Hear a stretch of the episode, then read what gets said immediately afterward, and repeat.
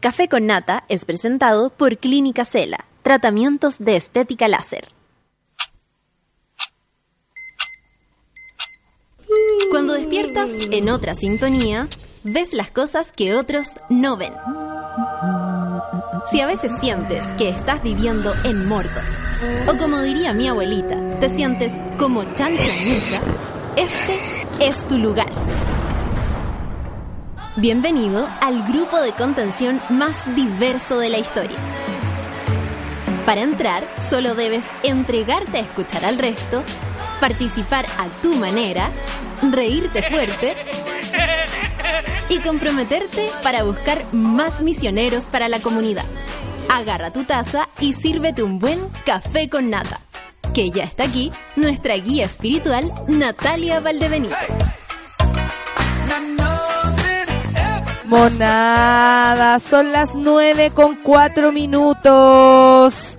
Y yo sé, no deberíamos estar trabajando esta semana. Yo sé, no tenemos por qué estar aquí porque hay tanta gente que a lo mejor eh, también eh, encontramos injusto. Sí, todo eso, todo eso deberíamos tener vacaciones desde el 24 hasta el 2 Sí, eso es verdad. Pero tenemos que resistir y le estamos haciendo el aguante a ustedes, ustedes a nosotros y así nomás es la cosa. Hoy día para mí es un día especial porque está de cumpleaños mi, mi padre. Eh, lo amo demasiado, yo soy demasiado... Eh, ¿Cómo se podría decir?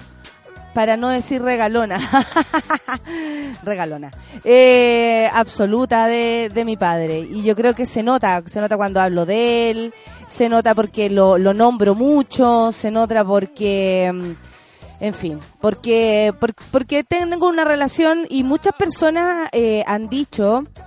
Eh, a propósito de por mi trabajo o porque yo soy abiertamente feminista y radical y tantas cosas más, si alguna vez tuve eh, como el trauma, ¿no? Estás traumada, te hicieron daño. Y sí, a mí me han hecho daño, eh, como a cualquier persona también lo veo, ¿no? No, no me siento especial en ese aspecto. Pero si hay personas que eh, conmigo han sido especialmente solidarias, buena onda, abiertas a pesar de su ceguera, tal vez por, por nacimiento, por lugar de origen, por, por por lo que escuchaste, por lo que somos, por lo que es esta sociedad también. Eh, ese es mi padre, me ha dado todo, todo lo que yo he necesitado para sentir esta seguridad al ponerme frente a un micrófono, eh, el apañe, la confianza, el empuje, la crítica, porque ustedes quieren saber, es la persona que más abiertamente me critica, sobre todo los shows. Así, eh, él, él es el más fuerte en eso y, también se lo agradezco. Así que nada, pues este día se lo dedico a mi padre. 26 eh, de diciembre lo vamos a celebrar este viernes porque cumple 60 años este año, así que tenemos una fiestita y estamos muy contentos y yo estoy muy feliz que sea mi, mi viejo el, el, el que se lleve todos los aplausos, todos los regalos, todos los saludos y todo el amor. Te amo, Padre, y este día va para ti. Son las nueve con siete. Y, oye, eh, bueno, el país está a puro enojarse, pero nosotros vamos a seguir adelante porque tenemos que resistir. Vamos a, escuchar a quien se el sexy con Let's Make Love Unleashed. Café con nata super.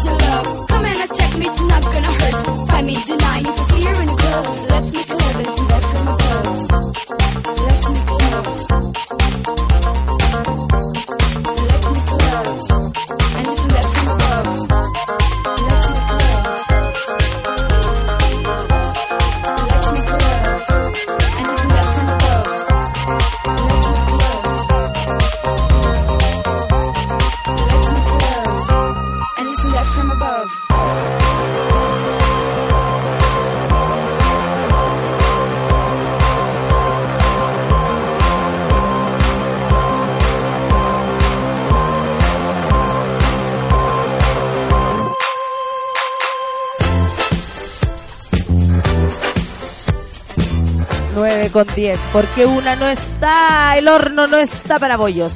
Son las 9 con 11 minutos y la dueña de esa frase ya está aquí. Mira, yo te quiero mucho, pero hay cosas que no voy a hacer.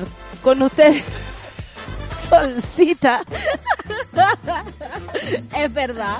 Estaba, Es no, verdad. estaba puro, Puro eh, funando. a la Sol, ¿qué tanto? Sí, Te ¿qué estaba funando, Sí, Sol. Puedo vivir con eso. No, y aparte que no podría yo decir algo eh, eh, en contra de lo que tú estás diciendo.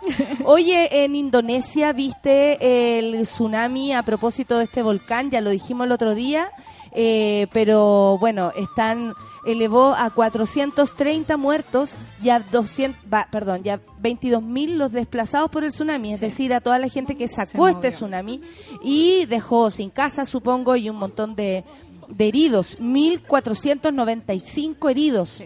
Y de estos 430 muertos hay que recordar que Indonesia ya lleva 2.000 muertos por otros desastres naturales. Es como... A lo que se suma 159 personas desaparecidas. Por supuesto. Entonces, lo que también podría sumar el número de muertos. Es súper triste e increíble cómo hay zonas que son más... eh, Castigadas por- sí. por el lugar don- Yo donde siento estamos. que se va desplazando aquello. ¿Sí? Que sí, porque también ha ocurrido en Latinoamérica en los ríos, eh, también ha, ha- ha- ha habido aluviones, Claro. para que decir lo- los terremotos, tsunamis que hay por estos sectores, pero también a ese lugar, eh, ahora Estados Unidos, yo no me lo he visto así, lo- los huracanes. Faltan los huracanes, eh, falta también eh, el tema de en San Francisco, también ellos tienen parte de- del Círculo de Fuego del Pacífico.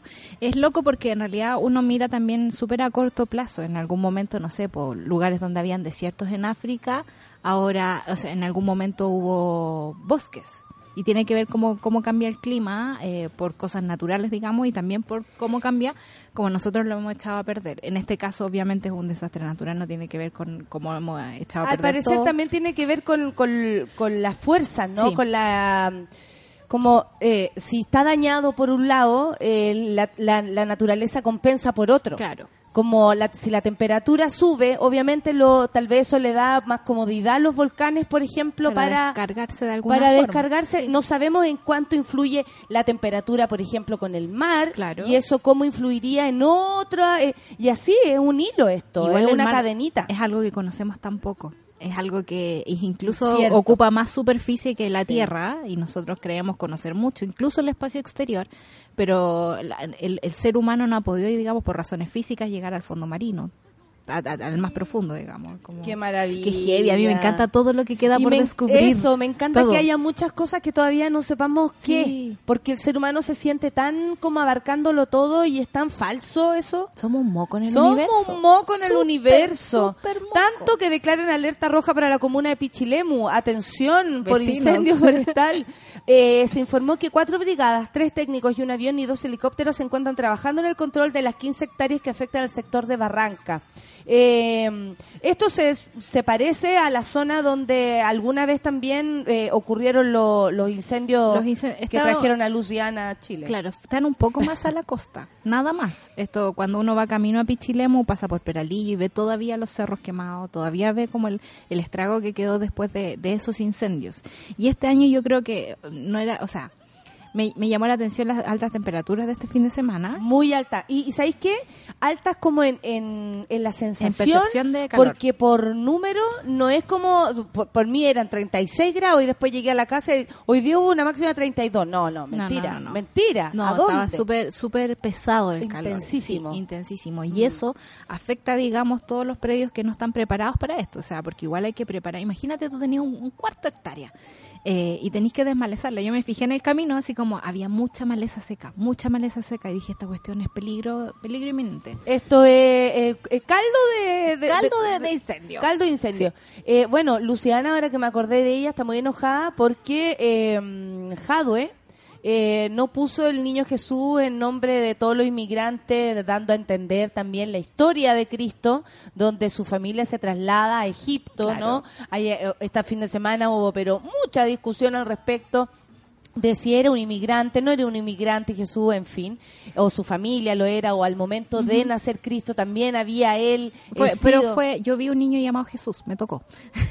No, pero usted, sí, po, Sí. u- eh, tú sabes de esto. Yo sé de estas cosas. Bueno, eh, se dio a entender esto por un lado, se toman banderas por el otro, pero Luciana le dedicó un Twitter, oye, ¿Qué incendiario a, a Jadwe, eh, ya lo estaba tratando casi de mm, malhechor, por usar palabras de, de la Biblia. De la Eh, no, no, no. no, voy a buscar el Twitter, pero más que todo, eh, en el fondo está diciendo que le está faltando el respeto a la historia. Sí, o sea, más que faltarle al respeto a la Cuéntanos, historia, yo- ¿eres o no, Jesús? Es una persona perseguida, eso sí, porque la distancia entre, entre Belén, digamos, y donde se empezó a mover la primera vez, que creo que fue Egipto cuando lo querían matar de nuevo, eh, eran como eh, de Santiago a, a Valparaíso. Caminando es harto, por supuesto, pero en el fondo fue una persona perseguida. O sea, Herodes trató de matar a todos los niños de su edad. Y yo le decía a la abuela, ¿y ¿con quién iba al colegio, niñito Jesús? Y le mataron a todos los de su edad. Iba solito. Y después se van a Egipto y hay otro tipo, otro que lo va a buscar para matarlo, para matarlo, para matarlo. Y toda la vida arrancaron, toda la vida fueron perseguidos. Entonces, eh, yo creo de verdad, yo siempre he pensado que cualquier eh, frase de ciertos políticos tiene que ver con la utilización. ¿Cachai? Es como Jadwe, que mm, por comunista me imagino no debe ser eh, cristiano, eh, debe buscar un lenguaje para hablar con los que sí son cristianos. Que es como a veces yo le digo a la Olimpia, Jesucito no haría eso, ¿cachai? Como trato de entrar en su lenguaje. En ese sentido me parece oportunista, pero no me parece menos real lo que dijo. O sea, es como... Obviamente Jesús fue eh, un, un- un personaje perseguido de- desde que era chiquitito y en ese sentido deberíamos empatizar con los que sí son perseguidos acá. Ah, hablando, claro, como tan fácil es de pronto eh, ir a la iglesia, a la misa del gallo, Claro. pegarse en el pecho, Yo- eh, yo- colaborar incluso, Sí. así como como eh, gran de sangre de tu familia y entregar lo que te sobra.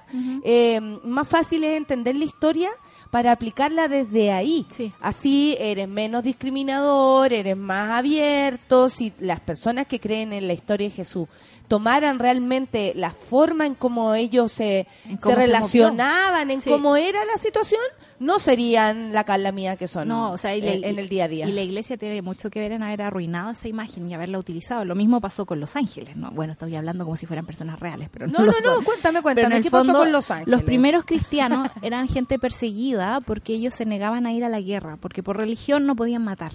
Entonces Adriano, que no fue Adriano, nada que ver, Constantino, siempre volvemos a Constantino, Constantino que cambió el imperio romano y dijo vamos a ser todos católicos porque mi mamá es católica y nos va a servir, eh, se le ocurrió bajar a Los Ángeles y vestirlos de soldados. Si uno mira así como a, a los arcángeles, San Gabriel, todos tienen como una, una especie de... Pero como soldados, Los Soldados del amor. Soldados como... del amor. como Mijares. Como mi hija. Soldados del amor. Exacto. Eh, Algo así. Eran soldados del amor. Entonces él empezó a hacer Pero eh, es que eso también se puede, ya, y como yo, por ejemplo, ya, si yo me pongo a dudar de esto de inmediato, eh, digo, ah, claro, po. o sea, obviamente si andamos militarizando todas las cosas, incluso Los Ángeles, Los los, vestimos de milico, sí. eh, eh, se mezcla todo y, y vamos armando un, un imaginario bastante extraño respecto a los militares. Súper torcido. Porque Los Ángeles vestidos de milico y así. Claro, entonces eh, Constantino vistió a los ángeles de Milico y le dijo a, lo- a los cristianos, oye, ¿saben qué? Eh, el- manda, Dios- Diosito mandó a los ángeles y les dice que vayan a la guerra. Y ahí empezaron a ir a la guerra. Entonces, a mí me parece que cualquier utilización, digamos, de, del imaginario cristiano, eh, eh, y también es perder el rumbo. Porque en realidad Dios es amor. Olimpia estaría muy orgullosa de este segmento.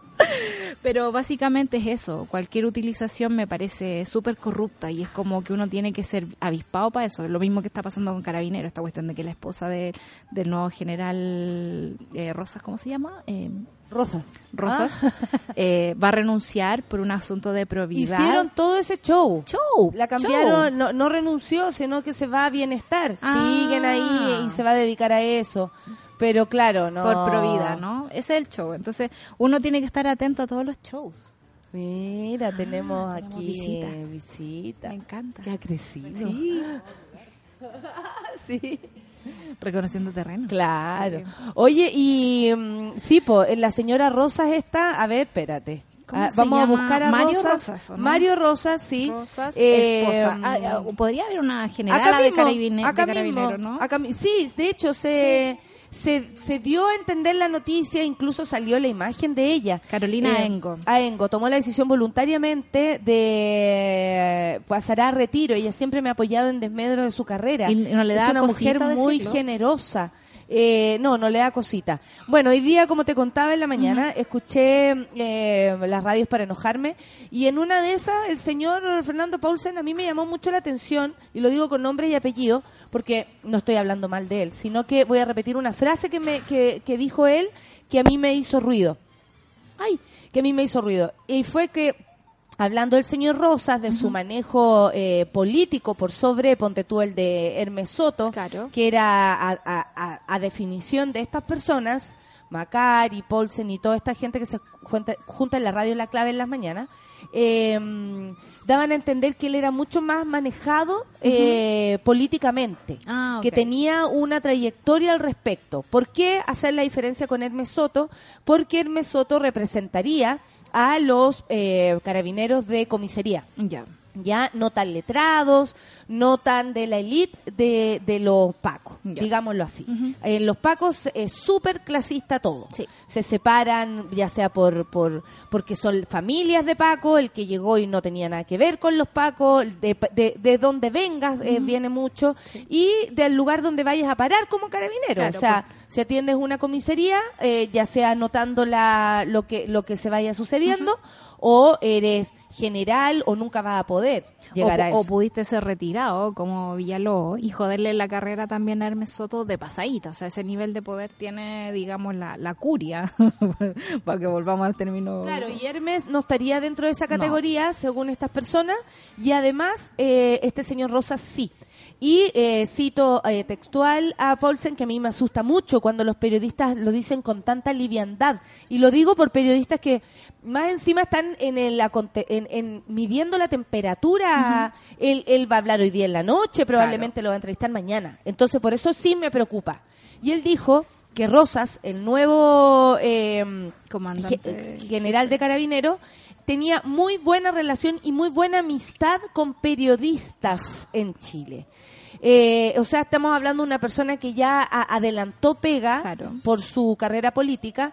Eh, él está absolutamente involucrado con las 23 mil millones de pesos que se perdieron de, mm, de, de carabinero y probablemente por esa misma razón, teniendo los papeles tan sucios por un lado y tan limpios por otro, Claro. porque lo tratan con pinzas en la prensa. Además, según el señor Macari, hablaba de lo importante que es el manejo para estas personas por sobre la verdad, por, Por sobre la la probidad, pega. por sobre todo lo que estamos hablando. O sea, aquí está, aquí está, aquí están hablando de un señor que conocen, al parecer muchísimo, y que además ha tenido eh, una entrada y salida de la moneda muy abierta, al parecer. Entonces, me preocupa, y lo pongo acá como a, a- para anticiparnos a esta situación, el, el cómo ¿Cómo lo van a tratar? el cómo lo trata, Sí. cómo lo trata la prensa y, y, y qué increíble por la puerta distinta que entra. Sí. Porque Hermes Soto nos carga igual, pero increíble cómo nadie le, le dio esta pasadita, al menos yo nunca escuché a nadie hablar así de él. Oye, pero No lo pa- qué patuó Paulsen y qué, qué ingenuo también, como de, de sentirse tan ya en, en ese aspecto amistoso con, con esta gente que es capaz de transparentar, digamos, este asunto. Lo encuentro complicado, complicado. A mí Yo me creo que no, parece- no hay que dejar- no hay que soltarlo, hay que seguir vigilando, hay que seguir mirando. Eh, es que eso me eso me pareció. A ver, Carla, ¿qué me mandaste? ¿Qué dice la Carla? Eh, a, a mí me pareció a- a- como como una suerte de, a ver, como, como enrostrarnos que de verdad no hay nada Estamos- que podamos hacer Sí, sí. porque se las arreglan entre los medios de comunicación, Y el, gobierno y el poder. Y, el, y el, el poder viéndolo desde los empresarios, Sí. las marcas, eh, los dueños de los canales, el poder, el gran poder. En el fondo uno siente que esa es la normalidad, como el nuevo normal. Esa es la forma en que ellos se relacionan. Y el resto estamos aquí para rasguñar de repente información y entender cómo poder decir, ustedes están mal en este momento, pero no podía hacer nada. Qué triste que un, un periodista además con tanta influencia que probablemente hoy día en la noche lo entreviste, sepa tanto desde ese lugar y, y lo pueda como tapar Sí. desde ahí también. Mira, es que me mandan un teletipo, Ah, eh, mi querida Carla, tiqui, tiqui, tiqui, llegando el teletipo. No, eh, Sebastián Piñera hablando en, en otra radio, en cooperativa en este minuto, dice la diversidad sí tiene límite. Nadie Ah, que no esté comprometido con la democracia y los derechos humanos debe estar en Chile Vamos. Supongo que se refiere a, a, a toda la a fuga José Antonio de, Cast. sí, de Cast y toda la gente que está ah, anticipando su, su apoyo a, a Están Pero- todos ahí corriendo en círculo. Y espérate, y lo van a apoyar porque quieren seguir ahí adentro. Quieren seguir- Quieren seguir con pega. Sí, sí. No es, no es más que eso. Sí. Porque Qué su- terrible. Porque probablemente esas mismas personas usaron sus caras, eh, fueron a el puerta a puerta diciéndole a la gente cuando veían una foto de Elwin, ¿sabe que yo voté por el, Claro. por el no? ah? Cuando veían el- en, la, en la cocina de la señora la foto de Elwin, esa que quedó pegada de hace mucho tiempo, y después como se agarraban de ahí, y el mismo viejo que hoy día está diciendo que eh, él votaría o daría por ganador a José Antonio Cast, es eh, el, el que engrupió a una señora diciendo que vota por el no. Estoy Segura, segura, segura, que se lavaron el hocico Hacer- hablando de esas cosas. Hace mucho rato que ya las palabras dejaron de, Sí, de ser importantes para los políticos. Yo recuerdo así como los antiguos discursos, incluso hasta Elwin yo creo que duró más o menos, que la gente decía realmente lo que quería decir y tenía eh, buenos proyectos para el país. O Claro. estoy como en, en esa on- onda de todo tiempo pasado fue mejor, pero quizás fue un poquito mejor que ahora. Yo también creo. Sí. Oye, el Pablo Piña nos dice que el incendio en Pichilemu fue por un transformador eléctrico que explotó. Que no fue solo el calor, que hacía harto frío en Pichilemu. Es verdad, fue por un transformador eléctrico, pero el problema de los incendios actuales es que ese transformador eléctrico, y eh, sumado a las, a las temperaturas, puede hacer que el incendio no se apague. Y por eso se declaran las alertas ahora y por eso se asegura también que con esa declaración de alerta tener los recursos para poder actuar en el caso que sea necesario. Por supuesto. Mira, el Pato Aravena dice, tengo entendido que el nuevo director, ahí me puede, tal vez la otra periodista que ya llegó aquí, eh, muy de madre, eh, es periodista. ¿Es, es- es Ah. verdad? Rosas es periodista, Rosas. no sabemos. El nuevo director general de Carabineros es periodista, sí, es periodista. Eh, nos comprueba la otra periodista. Oh. Bueno, una matrona, la matrona Claudia dice, buen día, mi Navidad fue especial, después de más de 10 años pasamos la Nochebuena con mi padre y el monito, Sebastián Villar, me hizo un regalo genial del Ah. corazón. ¿Qué le habrá regalado? ¿Qué le habrá regalado? Acá está nublado de allá, Orfelina, acá nos estamos cayendo de calor. Eh, en varios lugares también está nubladito, ¿ah? Sí. Eh, Está como la playa, amanece un poquito nublado y después pa, pa, y después se desata. Para Navidad le regalé una entrada a mi hermana para si me... ¡Ay, qué bueno! Le encantó el regalo, así que estamos listos. Gracias, Pablo. Sí, Pablo me mandó unas preguntas por interno para saber si la regalá, no la regalá, por los horarios y las cosas, y la gente trabaja también. Sí, pues. Tiene turnos a veces, entonces cuesta salirse de la peguita e irse a otro lugar. A ver, eh... Hoy día salió una entrevista que me hicieron en, el, en Publimetro por si alguien la vea, así que saquen ahí la, la revista Mujer. Por si para que guarden la foto, que está bien bonita. Yo no la, no pedí. un póster coleccionable. No la pedí en el metro, me la me ofrecí. que gustó no. la me gustó la de gracias, me rechazaste. Te rechacé. A mí, a mí te voy a decir porque a quien firma da lo mismo.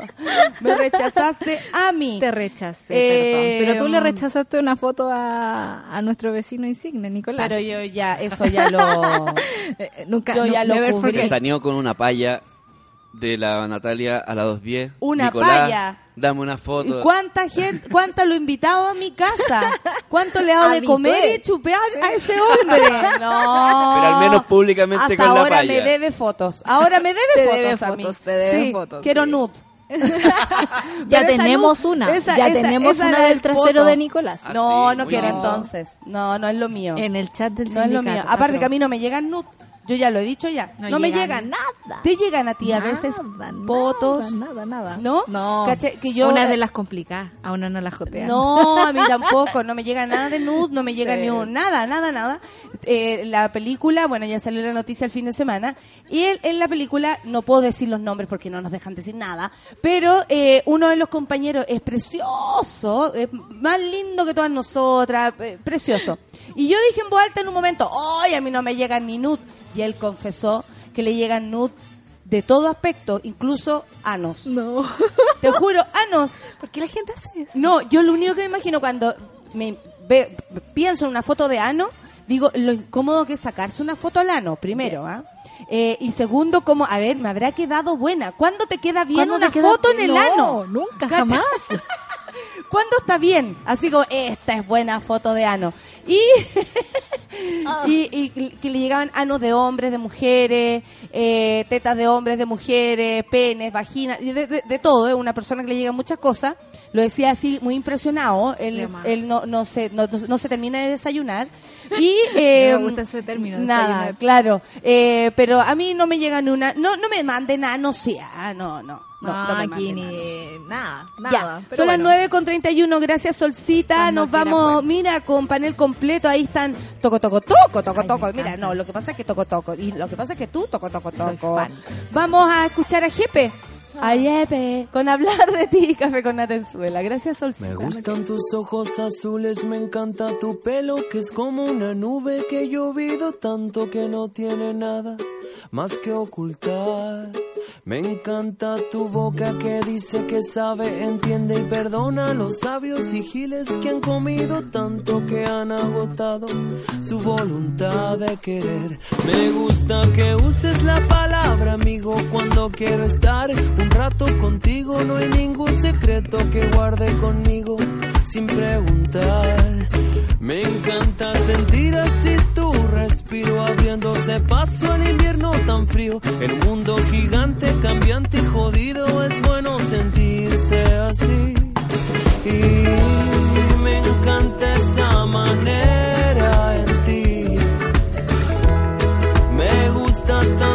que puedo quedarme a hablar sobre ti para siempre. Me encanta esa manera en ti. Me gusta tanto que puedo quedarme a hablar sobre ti. Me gustan tus ojos azules, tu mente que acepta las desilusiones. El tiempo que pasa nos va dejando libres para estar mejor. Me encanta la fuerza que tu cuerpo tiene para conseguir lo que tuvo y que quiere. Mujer consecuente ahora y siempre hasta la final. Ah, me encanta esa manera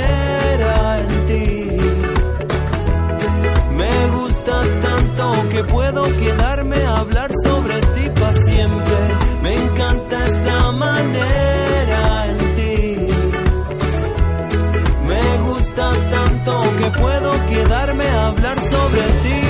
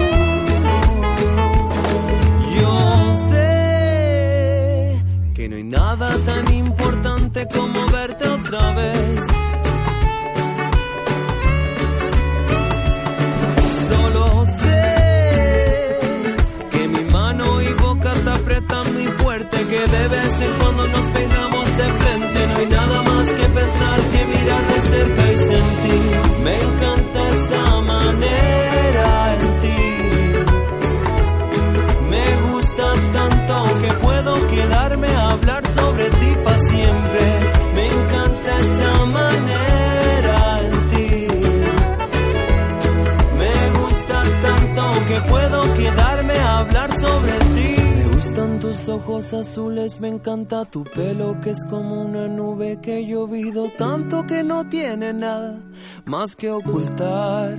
Me encanta la fuerza que tu cuerpo tiene para conseguir lo que tuvo y que quiere. Mujer consecuente ahora y siempre hasta la final. ¿Y qué pasó? Nos vamos acercando al panel feminista. Oye, eh, ya, no, estaba leyendo algo que no puedo leer. Eh, ahí, pues, Ale, mira. Está tu lista, tu silla. No me demoro, no me demoro. Son las 9 con 35. ¿Cómo le va, eh, Beatriz Sánchez? Muy bien, ¿cómo están? Estuvo de ¿Cómo cumpleaños el están? 24, Oh. Beatriz, el lunes. Sí, para que Bravo, bravo, 21 bravo, bravo, bravo. Año feliz. La cantante es ella, por supuesto, Alejandra Matu. ¿Cómo Obvio. estás, Ale? ¿Cómo lo pasaste? Hoy lo pasamos tan, pero tan bien. Sí. Sí, súper bien. Qué súper bien. rico. ¿Y tú, Nata? ¿Cómo lo pasaste? Yo lo pasé bien con mis sobrinos. Eh, eh, eh, eh, interesante con niños. Sí. Uno vive como los nervios de ellos. Todo, me encanta. Sí. Sí, yo me entrego. Sí. Aparte que justo nos vinieron a ver una tía y una y bueno y una prima. Así podrías. Para mí es mi sobrina igual, no sé, un- es un amor de una familia muy especial para nosotros, ¿cachai? Que ya hay dos personas que no están, que son Ah. mis tíos que murieron muy jóvenes. Y para mí fue muy especial que ellos participaran, que ellas dos participaran, porque era como tenerlos. ¿Cachai? Hablar de ellos, ya tenerlo ahí como de, de mi mamá, que, que ella hablara y dijera mi mamá, y, mi y su mamá fuera mi tía. Era como... ah, entonces fue para mí fue muy rico. Qué bonito. Sobre todo por esa conexión, porque son mis tíos de, del amor. Mi tío murió muy joven, tendría ahora 48, murió a los 30. Súper Y joven. mi tía también murió hace algunos años, el día después de la muerte de mi Winehouse. Todavía me acuerdo. Entonces, nada, pues ahí su madre, imagínate, una mujer que perdió dos hijos, eh, con capacidad de, de, de al menos hacer un salud. Eh, todo eso hace que sea una fecha especial. Y, y era una sorpresa, cuando las vi en la casa fue como, ¡Ah! no sabía, qué bueno, qué rico. Así que por esa parte les cuento, les comparto mi, mi, mi noche de Navidad. Sí, yo Qué le, yo le decía a la, a la Ale que eh, cuando los niños son más chicos, efectivamente, pues hay un, es, una- es un tipo de Navidad. Algo pasa, hay un revuelo particular, en fin. Pero cuando los niños van creciendo, y el caso mío, que son más grandes, eh, y lo pasamos los cinco, o sea, los tres cabros de nosotros, Araben y yo, eh, es bien bonito porque ahora ellos se regalan entre ellos. Y es bien bonito. Los eso, hermanos y todo sí. eso, y a ti te cagan. Se eligen, se eligen un regalo para ellos. Es súper bonito eso, porque cada uno pensaba en el otro, en qué es lo que le iba a gustar y estaban esperando que el otro abriera el regalo. Y eso es bien bonito, esa Qué- como camaradería entre hermanos, es muy, muy bonita. Me imagino que para los padres eso es casi Es lo máximo. No, es lo eso máximo. ya. es lo máximo, como- es lo máximo, de verdad. Por ejemplo, yo, Derretimiento total. desde que no- yo, yo puse edad para que tuvieran celular, ¿cachai? Así, bruja total. Eh, entonces ya el más chico era como que el, el único que no tenía celular en su curso, ¿no? Hasta tal edad no podías tener celular. Pero soy el único. Exacto, exacto, tal cual, así, con ese mismo tono. Tuvo celular y Mamá. lo primero que hicieron fue crear un grupo entre ellos, entre los hermanos. Y nos dejaron a nosotros afuera. Obvio, el de hermanos. Y Ale, tú con, con los chicocos y con, con, mi mamá, mi abuela, que tiene 95 años. como la otra. Bacán. Y está como tuna, mi, mi abuela. Como la tuna, otra. como la otra. Tenemos para rato. Tú la miráis ahí y decís, Sí. bueno, si así está la cosa. Claro, ahí para rato. Eh, con mis primos, sus hijos, mis hijos. Ah, Oh, familiona, sí. Familión. Buena. Hay casa en Estación Central con patio, con parrón. Y todo pasando Vino en Estación Santa. Central, ¿o no? Vino Santa. Vino Santa, Sí, lógico. ay, claro, los niños lo fueron a mirar ahí. A buscar. A buscar y todo. No, lo vieron, ellos lo vieron. Ellos lo vieron. Ah, sí, sí. mira. Están convencidos. Oye, eh, bueno, nos juntamos hoy día para hacer un recuento de lo que fue y yo tengo acá, eh, como mes por mes, mi querida Clau hizo una, un orden. Eh, el médico de las gimnastas olímpicas de Estados Unidos, esto fue en enero, es condenado a prisión por abuso sexual después de la audiencia extraordinaria que duró una semana en la cual hablaron públicamente más de 150 mujeres. No sé si lo recuerdan, pero yo creo que este año, tanto por esta noticia, fue marcada por el Me Too, de alguna manera, Mm. pero también por el... Yo, yo también eh, mundial, yo también fui abusada, yo también asumo esto y aparecieron, y bueno, imagínate cuántas historias no aparecieron, pero estimuló la aparición de, de casos. Este fue dramático, yo lo encuentro. 150 mujeres después de una, una que hable, se desparce la Que otra. además fueron abusadas siendo niñas.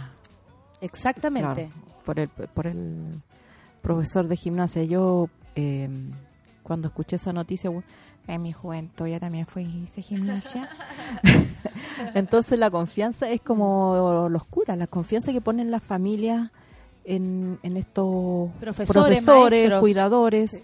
Eh, pensaba en el caso de también de, de- que contaste tú, ¿no? De, Del clan infantil. clan infantil, que los padres, o sea, me pongo en el lugar de esos, en, en los zapatos de esos padres que eh, eh, confían ¿Sabéis qué? Eh, eh, y, y es tan destructivo porque eh, tampoco puedes vivir desconfiando de todo, tampoco puedes impedirle que el niño que, Que vaya al colegio. que vaya a un, a un Paseo. campamento, a un paseo, que, que esté, eh, digamos, bajo el cuidado de otros adultos eh, cuan- y cuando Sí. tú no estás. Sí. Es que eso era terrible, ¿no? Sí, Pero mi, mi vieja, a propósito de lo del clan infantil, agarrándonos de esto, recuerdo que me llama en un momento y llorando, me dice, era tan ignorante, eh, confía en personas, era la dictadura. Se mezclan una cantidad de cosas. Claro. Tu origen, cómo tú hayas crecido, si de- creciste desconfiando o, o no. Porque a, a veces tú tienes un ambiente tan cuidado que no te imaginas que hay un malo Claro. detrás de alguien que te cuida, detrás de esa palabra. Entonces, de alguien claro, que te yo está la- enseñando, porque además tú lo ves como el maestro, en este caso el, el- el maestro que te Era con todas pro- las aspiraciones, claro. expectativas de ser gimnasta, el deporte, más encima claro, que exige que tanta disciplina. disciplina. casi que algo así que se impre- en, en tu piel, como Claro. tú lo debes sentir, ser, ser.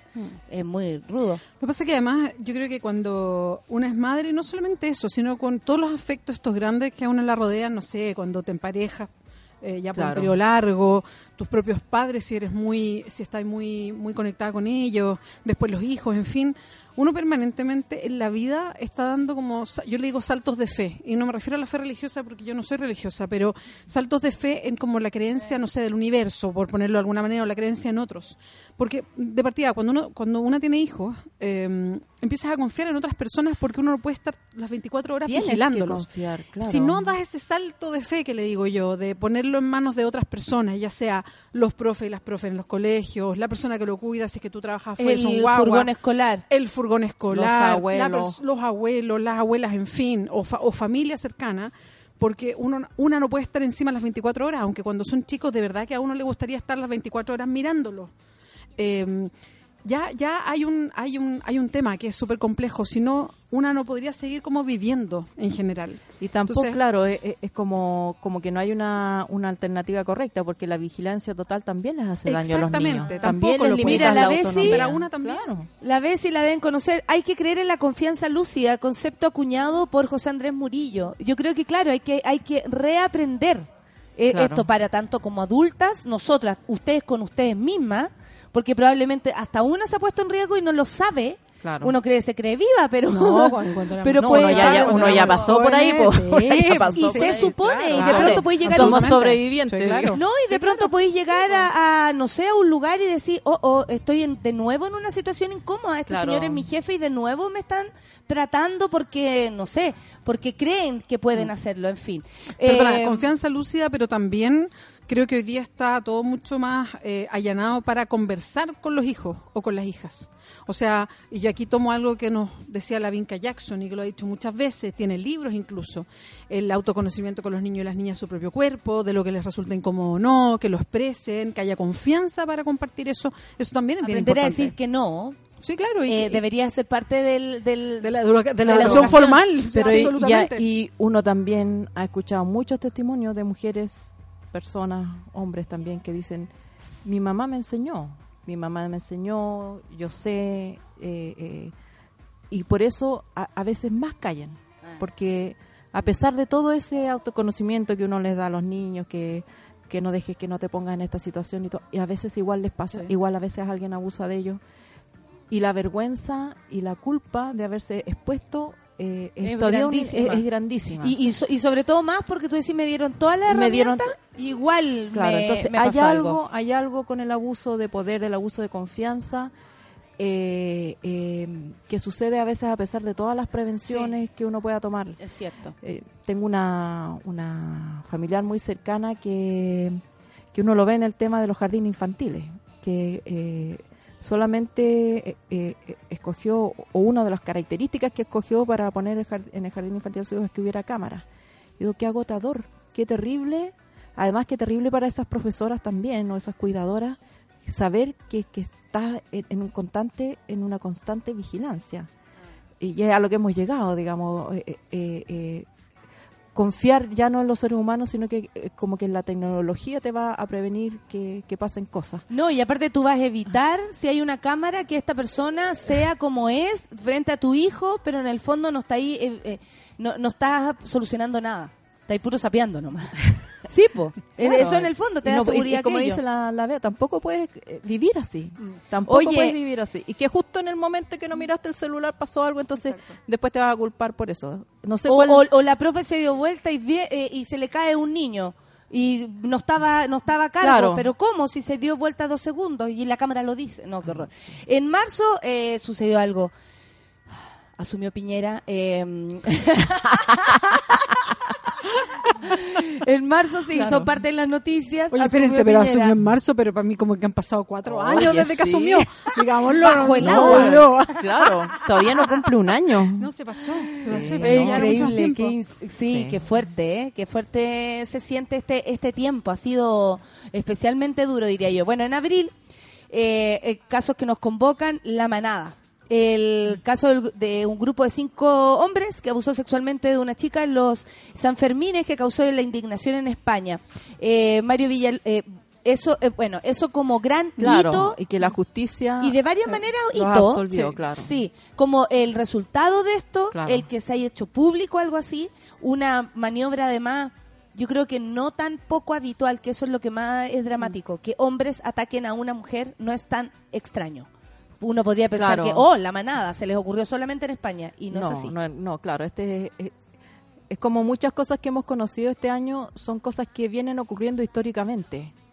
Han sucedido a través de los tiempos y de las generaciones y de los años, eh, pero ahora les estamos poniendo atención. Y nombre. y hay espacio eh, público para el debate y para la expresión de la indignación que eso produce, de, de, de volver a discutir y volver a poner en el punto que eh, no es legítimo que una mujer, aunque esté borracha, aunque esté, digamos, eh, Desnuda. eh, eh, desnuda, en lo que, en Si lo que en que el no, imaginario social es que, ah, bueno, se está regalando. No, no, o sea, no hay derecho, nadie tiene el derecho a tomar el Mm. cuerpo de otro sin su consentimiento. Pero además yo creo que, el- que ese caso nos trajo de vuelta algo que pasa y pasa ahora en Chile, pasa, no sé, hace tres días, digamos, que no, que no ha sido superado y que en España por eso provocó tanta indignación, que es que viene un grupo de hombres, estos no me acuerdo si eran cinco o seis, Sí. que además se hacían llamar la manada, Cinco. así porque tenían un- una especie como de código de machos alfa entre ellos,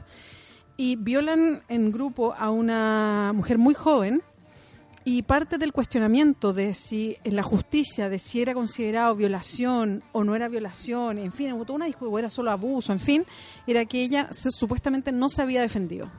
Que ella había Claro, quedado como ¿cuánta congelada. resistencia, ¿Cuánta resistencia puso? Que a mí, a mí se me hiela la sangre cada vez que me acuerdo de eso. Porque, ¿qué esperan? O sea, hay cinco hombres que te tienen y te violan en turnos, lo graban y compartieron, se compartieron los videos muchas veces y con otra gente más. ¿Y qué esperan? ¿Qué, qué tipo de resistencia? ¿Ah? ¿Hasta dónde la resistencia Ahora es que violación dijiste- o no? Y, uf. Ahora que Claro, dijiste la palabra resistencia, es como que este caso hubiese sido tomado para mandarnos un montón de señales a nosotras las mujeres.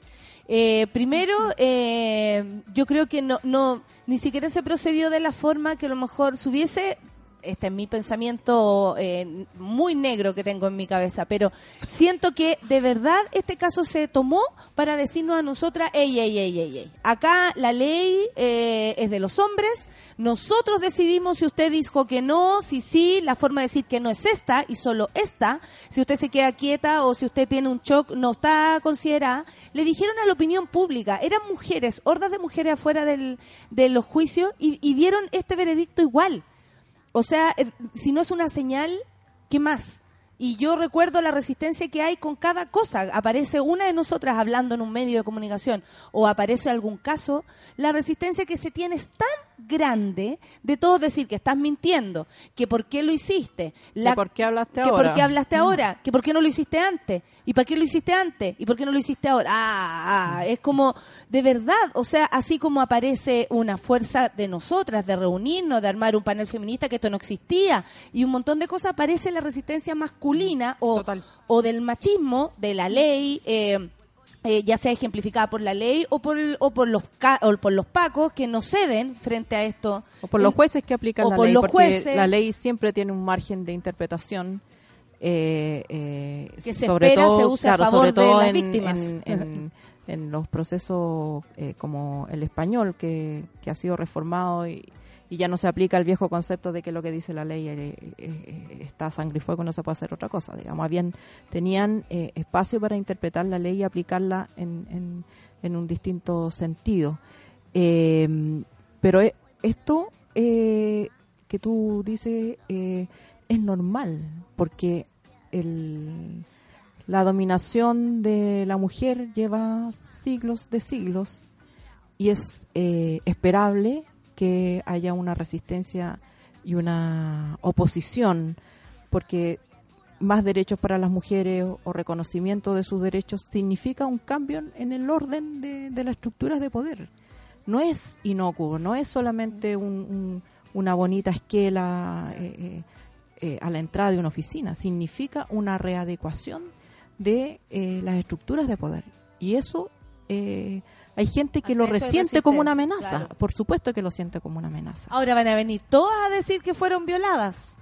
Entonces, eh, lo- Claro. lo- los que... como el me- tema de la discusión en el aborto. Ahora, ahora todo es festival de la violación y, y todas se van a... Exacto. O sea, eh, hay, hay una, una resistencia, como tú dices, del machismo que no necesariamente está representada en hombres. Mm, También hay mm. mujeres que... que o en un eh, sistema, en un sistema, como, el, claro. como el judicial. Claro. Pum, te pega. Claro. No, no, eh, es como el caso de Fran Díaz. Eh, ella va a denunciar a, a su abusador y el abusador la contradenuncia y más encima es ella la que ahora está en peligro de- Procesada. eh, procesada. Claro. Entonces, ahí tú decís, claro, la ley, si la sabía usar a modo de interpretación, puede ser Ahora, la más machista de Uno, todas. uno podría, en ese caso, si fueran dos personas sin ningún tipo de vinculación con el Poder Judicial, uno podría entender que eh, eh, en un caso hipotético, ¿cierto? Que alguien te denuncia de un delito gravísimo y resulta que el delito es falso, que hay una, dem- una contrademanda por injuria eh, en defensa de tu honor. Una Pero resulta se que, aquí... que tú Claro, una no vez que se ese- una vez que se compruebe, o sea, lo que yo entiendo que la ley protege es que tú eh, hayas tenido dolo en esa denuncia, que tú hayas querido perjudicarlo por cualquier cosa, digamos, no que eh, no que tengas la intención honesta de denunciar un delito.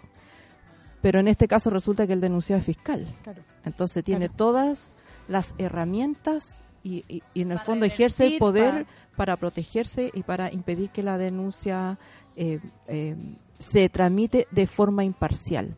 Entonces, ese, ese es el tema, digamos, porque eh, eh, es en este caso muy esperable que sea esa eh, relación de poder la que impida que la denuncia haya avanzado y que además haya terminado con una sentencia en su contra en tiempo récord. Exacto. Abril eh, también sigue con que Mario Villalobos, jefe del gabinete del titular de salud, fue el responsable de levantar un protocolo que permitía en la objeción de conciencia de instituciones privadas que tengan además convenio con el Estado. Lo hizo a pocos días de haber asumido, supuestamente sin consultarle a Piñera, y esto le costó el cargo. En mayo tenemos que llegó Beatriz Sánchez. Esa es una noticia de nuestro panel feminista. Eh, y además, bueno, viene mayo, mayo feminista, mayo, mayo, mayo en tetas, mayo eh, con la fuerza del movimiento eh, universitario en Chile, exigiendo protocolos contra el abuso y también es cuando Sofía Brito elige el programa para hablar por primera vez sobre, sobre lo que a ella le pasaba. Eh, yo lo cuento de modo personal, no sabía cómo enfrentarme a esta situación porque yo honestamente, al parecer, muy morbosa no soy. Entonces, como no me da para... ¿Y cómo fue? Eh, cuéntame. Quiero detalles, claro. Claro, entonces yo eh, tuve que preguntar con anticipación. Le pregunto qué pasó, va a contar qué pasó, así porque para mí hablar de todo lo que esto lo compone ya era suficiente. Pero con esta denuncia, no con esta eh, con esta toma, porque empezó en la Universidad Austral, eh, eh, sucedió un mayo eh, inolvidable, creo yo. En fuerza veníamos con lo que había pasado en la manada en España. Eh, no- nos cargó de todo y las jóvenes una vez más nos estaban dando esa gasolina que necesitábamos. Para ti, ¿cómo fue, Bea? En Fue- mayo No, fue espectacular. andábamos fue espectacular. locas, además. Fue espectacular porque eh, yo lo he dicho otras veces. A mí, yo siempre me, me acuerdo del primer gobierno de Sebastián Piñera cuando salta, como que le salta un fusible que son los estudiantes. Y empiezan las movilizaciones estudiantiles para y, y con este concepto básico de eh, volver a situar la mirada en la educación gratuita, en eh, lo que pasa al interior de las universidades y la regulación y el concepto de lucro. Y, y efectivamente le dieron vuelta al gobierno. O sea, nunca más Piñera se recuperó de eso. Chile, además, por primera vez siento yo, de una manera muy, muy notoria, fracturó este sistema en el que vivimos, porque por primera vez yo veía mucha gente que se convenció de que la educación era un derecho y que por qué tú tenías que pagar por todo el proceso educacional. Entonces ahí hubo una fractura del sistema. Entonces me pareció eh, muy interesante. Entonces cuando vuelve Piñera al gobierno, yo decía, ¿dónde le va a saltar el fusible? O sea, ¿en qué momento algo le, le desestructura la planificación? Y el tema feminista fue, porque, porque lo pilló en jaque, no sabía cómo responder. Un hombre que todavía no entiende mucho de los códigos. Que cuando hablaba le cortaba el pelo a la. Rubilar. O- exacto, entonces como que nunca se ha podido subir a ese tren y yo creo que con el mayo feminista, que eh, es otra ola, digamos, de las que ha habido an- antes, eh, hay un antes y un después. Y yo creo que eso se vivió intensamente. O sea, lo que pasó al interior de las universidades, más allá de que fueron tomas bien duras, donde habían espacios separados, donde todas las mujeres, incluso las trabajadoras en muchos, en muchos lugares, hicieron una, una suerte de terapia de contar todo lo que les había pasado a propósito de ser mujeres en espacio de trabajo, de estudio, en fin, en la calle, provocó algo. Y me parece que, fue súper interesante cómo se resumió en un mayo y cómo eh, nos quedó en la cabeza esa, esa marcha donde las cabras marcharon a torso desnudo. Fue una cuestión extraordinaria. Sí, yo lo vi desde el escenario, fue maravilloso. Sí, pues tú estabas ahí. Sí, Eh, siempre estoy. siempre estás. Eh, yo creo que fue como la, mm, la sábana o el pavimento para cosas que vinieron después. Las denuncias eh, que han aparecido en los medios no hubieran sido posibles sin, sin ese mayo. Digamos, la conversión, la conversación subió un nivel de, de, de debate. Sí. Sin embargo, eh, eh, también es- está ensombrecido por, por la reacción, como decías tú, Natalia. Eh, En esa misma marcha que tú tuviste, hubo tres mujeres apuñaladas Sí. y hasta el día de hoy no se ha investigado. No, No, se la sabe que lo vino pasa, después. digamos. En Ah, la que vino después, pero en esa, en esa sí, libre. en esa sucedió también que nos tuvimos que ir Claro. y, o, o- o, de hecho yo estaba en el escenario y llegaron dos bombas lacrimógenas al escenario, muchas gracias a los carabineros que sabían que estábamos escondidos ahí y nos tiraron Claro. igual. Y hubo denuncias Sí. que, que no se investigaron en su momento y que Exacto. probablemente se hubieran ocurrido después del caso Catrillanca, se hubieran investigado de abusos eh, eh, de tocaciones de los carabineros en los furgones, las detenciones de, la, de las chicas. Entonces, eh, yo siento que, que se avanzó, pero eh, eh, eh, la resistencia es es bastante fuerte. Eh, y, y yo creo que no no eh, no hemos llegado todavía a la situación de decir que em, que hay más poder para las mujeres Yo creo que no, pero a mí hay, hay cuestiones que yo quiero destacar. Por ejemplo, que antes no se hablaba de feminismo en los medios de comunicación. Sí. Se hablaba solamente como de los derechos de las mujeres, situación igualitaria, que no es exactamente lo mismo, ¿no? Porque yo creo que la Ale lo decía súper bien. O Cuando sea, de hablamos de, hecho, feminismo, yo es parecía- cambiar las estructuras de poder. Sí, Festival de Viña, por ejemplo, yo dije esa palabra, a mí después no me entrevistaban por ese motivo. Claro. Creo que después de este año hemos ido abriendo cuando me Sí. invitan a, a conversar de esto. Claro, El y ahora uno ve, era, no sé, po, ahora eh, ahora no, no eh, muchas mujeres se atreven a decir que, que son feministas y, y, y tienen y mantienen la pega. O sea, yo me sí, po, yo me acuerdo No es broma. en- en una actriz gringa, no me acuerdo que si era de Saturday Night Live o alguien así. eh, que en mis tiempos, en los 80, dijo que era feminista y, y- y la quemaron en la hoguera, o sea, perdió la pega, todo. Eh, eh, lo que conversamos cuando te hice la entrevista a la revista Paula, cuando Sí. tú dijiste en, en el Festival de Viña soy feminista, yo dije, ah, No, muchas dijeron como, cagó, "Ay". cagó. Ah, sí, claro. Pero Y- algo tan claro, hermoso. algo se rompió ahí de, de que dejó de ser una palabra eh, castigada. Sí, castigada ya al menos en- se entiende claro. de, de alguna manera, se va, O sea, se va puedes decir fe- soy feminista y, y no te caen las penas del infierno. El- el- claro, en ese Sí. sentido ahí. Oye, tenemos que revolver lo que viene en junio, julio, agosto, nos queda caleta. Yo creo que nada más va a pasar de Otra, mayo. eh, eh, denos otra corrida, por favor. Eh, Ah, ojalá. Traiga- traigan un cole Vengan. mono. Yo pensé que me iban a venir con la. Alguien, alguien, un colite mono. Nadie, oye, nadie. No me dijeron, va a ser Vamos a un escuchar a panel especial. Y yo dije, ah, Café con nata.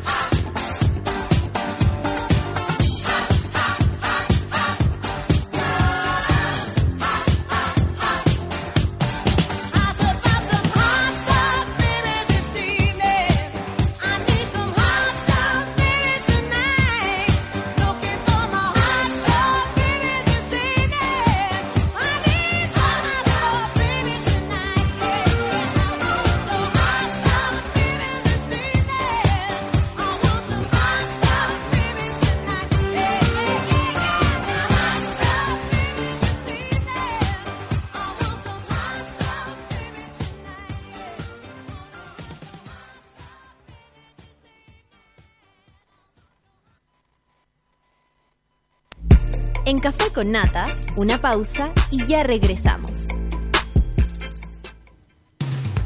Hoy en Sube la Radio. Tómate un break al mediodía y engaña la tripa junto a Isidora Ursúa y Eleonora Aldea. Porque en Caseritas conversamos, echamos la talla y planeamos un mundo mejor. Siempre con amor.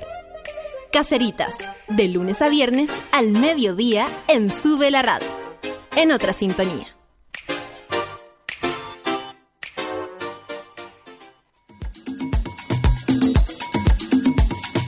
Hoy a las 4 y media de la tarde, Fabricio Copano te ayuda a lidiar con ciertas emociones y administrar las paradojas de la vida. Escucha FOMO, Fear of Missing Out, solo por Sube la Radio.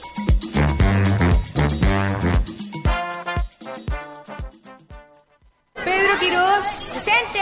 Sofía Molina, Aquí presente. María Paz Escalona, Presente, profesora. Ana Jara, Ana, Ana. Mientras no decidas tomar un papel en esta historia, muchos niños y niñas seguirán postergando su infancia para vivir una vida que no les corresponde.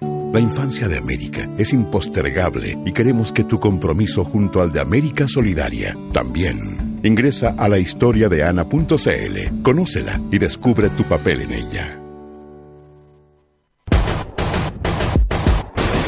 ¿Cansado de los bellos encarnados, de gastar tiempo y dinero sin resultados? Ven por tu evaluación gratuita a Clínica Cela y evoluciona tu piel con láser alexandrita.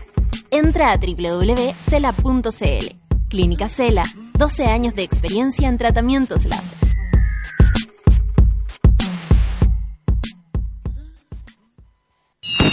Comienza el 2019 sin miedo. Viernes 4 de enero, Natalia Valdebenito en Teatro Caupolicán. Tras una gran gira por Europa y un exitoso 2018, Natalia Valdebenito, la mona mayor, Cuinaza Nata, presenta su último y único show de Sin Miedo en Santiago. Viernes 4 de enero, Sin Miedo, de Natalia Valdebenito en Teatro Caupolicán, junto a las inigualables Orcas Asesinas. Venta de entradas por sistema Ticketek y en boleterías del teatro.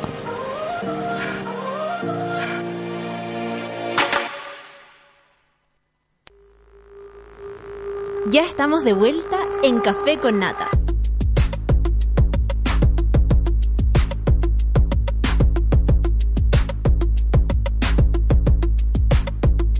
No sabe qué regalar esta Navidad. Entra a www.cela.cl y sorprende con un regalo para cuidar la piel y tu cuerpo. Regala esta Navidad. Sí, porque uno puede seguir haciendo regalos atrasados. De hecho, yo voy a regalar Clínica Cela. Eh, depilación láser, tratamientos reductivos o tratamientos faciales. Me Además, estás de lista. cumpleaños. Este mes no olvides reservar tu hora para la sesión de depilación láser. Oye, tú tienes una sesión de, de depilación láser gratis por haber estado cumpleaños ahora el 24.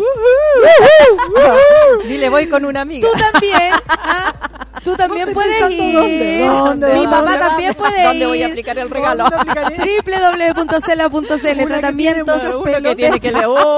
Aquí Un tenemos día les voy a contar una anécdota magnífica que tengo al respecto.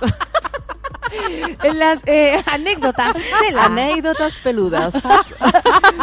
Oye, y esto es de otra cosa. En Fest 2019 Noche Sideral se acerca la sexta edición del Clásico Festival de Verano. Destacados referentes de la música independiente del Cono Sur se reúnen el sábado 19 de enero en la explanada de Matucana 100. Las ligas menores, Bestia Bebé, Julián y la gente sola, técnicas manuales e Isla Panorama. Además, preestreno exclusivo de la Bitácora del Sur, documental sobre el indie en Latinoamérica. Entradas vía Ticket Plus, produce Matucana 100 y Festival Sideral colabora. Sube la radio. Oye, peludas, estamos... y no es broma. y es literalmente cierto. No, y además esto es de tener la piel blanca y el pelo oscuro. Sí, por no, cresta, por no la- sé, weón, Es bueno, claro. da un ¿Por qué kilómetro no Oye, y rubias? y las dos tienen, Y las dos tienen la misma temática. para que pasara más, más piola, digamos. No, No, el pelo negro, así, no, el cañón negro, el duro, largo. dura, a un kilómetro se ve. kilómetro. Oye, lo que pareció como un cañón eh, fue en junio el eh, la, la revista El Sábado, las ocho mujeres que denuncian al director Nicolás López por acoso laboral y sexual. Nosotros estábamos pelando antes de eso, que nos llamó la atención que la semana antes a esto apareció una noticia en la que Nicolás hablaba de su proyecto a propósito del Me Too. ¿Cierto? Muy rápido apareció este proyecto. No, y era, y era como una entrevista extemporánea, no estaba haciendo en ese momento ninguna película, no estaba estrenando nada, no, no nada. Y de repente como la revista completa. como la entrevista a Hitzpeter el otro día, a pito de nada. Exacto. Y eso, Pero y eso es tan triste para los medios de comunicación, porque más allá de cualquier línea editorial que tenga un medio de comunicación que represente ideas A, B, C, D, qué triste que, te, que, que tengas por algún tipo de compromiso con agencias de comunicación publicar páginas enteras que son, eh, eh, entre comillas, presentadas al público como noticias que tienen algún interés para su audiencia, y en realidad es toda una operación de prensa para eh, allanar algo que ellos sabían que se venía, pero que nadie sabía. Digamos, Ahí apareció Imaginación. ¿Ustedes sabían como periodistas de la, la de, de esta empresa de comunicaciones? Por supuesto, o sea, el- Ya, ya lo habían. Hay, hay- O sea, hay imagina- noticias anticipadas de Es que esto, nómbrate ¿o no? un malo. Claro. así como vienen palabras bien brutas. Nómbrate un malo y a ver si no está con Enrique Correa detrás. Que es de imaginación, digamos. Que ve estas imágenes corporativas o situación de crisis para, para que todos ellos le llaman manejo de crisis. Manejo de Entonces, eh, tú vas, tienes un problemita como que, que, que te van a, no sé, pues, denunciar de abuso sexual y tú tienes, eh, eres una persona muy importante. Vamos a ver entonces cómo lo manejamos. Vamos a ver cómo lo manejamos. Y, eh, Pero acá y- se y hizo lo evidente, acá se hizo como casi una marca a la cual O sea, aquí, claro, eh, que es algo que las que las estas empresas no quieren mostrar, digamos, se supone que, que la elegancia de la de la operación es que no se note la mano. Pero aquí fue tan burdo Pasa que, que hoy día- se notó, digamos, Claro, claro, aparte más de la noticia, y se sigue notando. Eh, claro. O sea, aparte de la noticia en Chile, como ya uno puede hacer como el, el, el seguimiento, si está Enrique Correa, si está Imaginación, que es la empresa que él dirige, que hace todas esta- estas imágenes corporativas, si está detrás es que es algo serio, es algo complejo. Claro. Ha estado detrás de los curas, de Cheire, Claro. de Fuente Alba, el ex comandante jefe del ejército, y así sucesivamente. En Bueno, ahora se juntó con el Mesoto. mi memoria, Mesoto, claro, mi memoria es, es corta, pero eh, eh, es largo su acción. Él salió del gobierno en el 94 Exacto. y desde entonces ha estado haciendo estas asesorías. Ahora, Visionario el hombre, ¿ah? claro. No, se no, salió del que- gobierno y dijo aquí lo no, que no va a es haber que no es que se arreglar va a ser salió, la sino que, de- que se le expiró el, el, el- el mandato, porque acabó Ahora, el gobierno de, de Elwin y de Elwin. salió del gobierno. lograron hacer además to- todas las to- bueno eh, SQM en fin. Pero eh, hay una cuestión sobre el caso de Nicolás López que, que me llama mucho la atención si uno mira todo el conjunto. Por ejemplo claro sale esta esta, esta nota bien extemporánea. Yo me acuerdo que la leí y dije qué raro una nota así como de la nada uno, uno entiende cuando hay un cuando Yo No sé, pues se ganó, un, se ganó un premio, algo había pasado a antes, ti claro. en toda claro. una página habitualmente es porque tienes una presentación nueva porque te vas de viaje para afuera o sea Es porque si no, no te algo. pescan además. exacto Yo y lo- o sea, uno tiene claro. que llevar algo para Trata, que tra- te- trata de meter un, un tema sin, sin noticia, digamos, tocando la puerta. Digamos, Entonces esto era bien extemporáneo. Después sale toda la denuncia y a mí lo que yo encontré increíble es después a la abogada defensora de Nicolás López. Wow, Claro. eso también, Eso porque también es de una de las mujeres que apareció Exacto, la Paula Eh, Vial que fue defensora emblemática. pública, Es una mujer, es una mujer muy inteligente, es una mujer muy capa. Yo le, la he entrevistado cuica muchas feminista. veces. Es feminista y hablaba de ser feminista y desde hace mucho tiempo. Y aparece en la defensa de Nicolás López, que para mí fue un movimiento bien estratégico también, que la eligieran a ella. Evidentemente la elige Imaginación, o sea, que hay, eh, esto es Hay una, una cuestión estrategia, grande, hay una estrategia atrás. De hecho, en una entrevista que le hacen a ella, en, eh, no me acuerdo si en el Mercurio o en la tercera, eh, aparece en la nota, dicen, y está acompañada por una por un ejecutivo de Imaginación, Claro, dando esa- la es- entrevista. Esa frase también apareció en la revista El Sábado en, en- en algunas entrevistas que, que estaba ahí con... que yo creo que es la, es la forma de la o el periodista decir lo, re- lo que De de tengamos- verdad está tengamos clarito, tengamos claro, clarito lo que tengamos clarito que Clarito, esto- o sea, claro, más allá de yo que estar esta es una haciendo entrevista esto, maqueteada, claro. eh, Esto está todo armado, Quiero dejar ¿no? claro, quiero dejar claro. Atención, lector. Exacto. Atención lector No, para que no, vea el- el, contexto total de esto. Bueno, llama la atención aquello porque se nota el manejo, se empieza a ver desde afuera los hilos, cómo se empiezan a manejar los hilos y yo debo decir, desde mi absoluta independencia, cómo eh, la tercera participa de esto abiertamente. O sea, de nuevo aparece Nicolás López en varias, en varias ocasiones más, hablando él, más que sus víctimas. Eh, yo tuve el contacto con una de las víctimas, por ejemplo, eh, eh, en, en esto también sumo a Herbal Abreu, eh, lo difícil que se hace eh, siendo del medio, eh, aún más. ¿Por qué? Porque el medio es Me chico. parece que también está Imaginación en, a- en Abreu, ¿no? Fue, No me acuerdo, fue me como un sábado, apareció lo de Nicolás, así como estas buenas noticias de su película de Me Too, al siguiente Herbal Abreu y al siguiente Nicolás López. Yo me acuerdo que estábamos Sí, todos sí. esperando como... Pero me da la impresión que algo venía en la revista. Abreu primero. Abreu primero, Abreu sí, Abreu primero, sí. Fue Abreu primero. Y, y es muy potente, primero porque la imagen de estas personas es poderosa, es potente eh, de acuerdo al, al lugar donde ellos se, se mueven. Porque para mí, entra Nicolás López aquí, la verdad, no me haría nada. O sea, pero esa asesoría hecho, cuesta me muchísimo dinero. Es- o sea, eh, eh, también hay un elemento aquí de, carísimo, ¿no? de- claro, o sea, ¿Qué imagínate hacen lo que ustedes cuesta. que son periodistas y todo? ¿qué, qué, qué- cuál es el...? ¿Qué, qué se hace? ¿Se baja, por ejemplo, ya, mira, yo tengo un problema, eh, eh, resulta que yo choqué a esta persona y la choqué por detrás y salí huyendo. Eh, a- lo que agarran es que yo, la forma en cómo voy a relatar esto, El relato que se llama, el relato. Entonces Ya, es, es una competencia de relatos y lo que lo- en lo que entre comillas te ayuda eh, imaginación es a construir un relato que eh, te libere de, de la sanción social O- y, o- o y- que- o penal en y, este y caso. que maneje claro. también como la visión pública que hay de ti mismo, de tu propio problema. Sigamos, Julio, las mujeres en Argentina se movilizan por la ley del aborto universal, fue maravilloso, eh, tuvimos un contacto en directo con la Bea que andaba por allá bartoleando. Eh, Ale, que le gusta la palabra bartolear. Ale Matus, además, publica en el The Clinic la lascivia de Fernando Villegas. Eso fue la... Bueno, y desde ahí Fernando Villegas no está en los medios de comunicación. No volvió ni siquiera a Radio eh, Agricultura. Agricultura. Sí. ¿ah? Bueno, así es lo que es Ale Matus. Pero, Eh. pero lo de, yo, nadie había hecho ese reportaje. Y estaba ahí. Yo había escuchado algunas veces comentarios. Yo, a mí nunca me tocó trabajar con Villegas ni nada. Pero había como un comentario de pasillo permanente respecto a, a esa conducta que tenía, que era tal como está relatada en, en- en- información, porque era tal cual. Y, siempre se echaba la broma. Por eso hay, hay, hay cuestiones que se han ido naturalizando y cuesta tanto mirar después.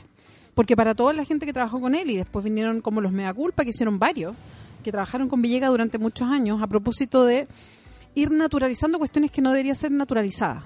Claro, que, an- que aunque incomodaba a todo el mundo, A todos, porque, a hombres sí. incomodaba a hombres y mujeres, como Claro. que Pucha, pero es que él como es es así. una cosa típica. No, claro, es que él es que él es así. así. Y ahí se dieron cuenta los periodistas avesados que estaban frente a una situación que debieron haber evitado, protegido a la mujer en cuestión o ellos mismos haber reaccionado porque no corresponde que un ser humano trate hacia otro. y los fin. medios de, que- de comunicación que lo contrataban además.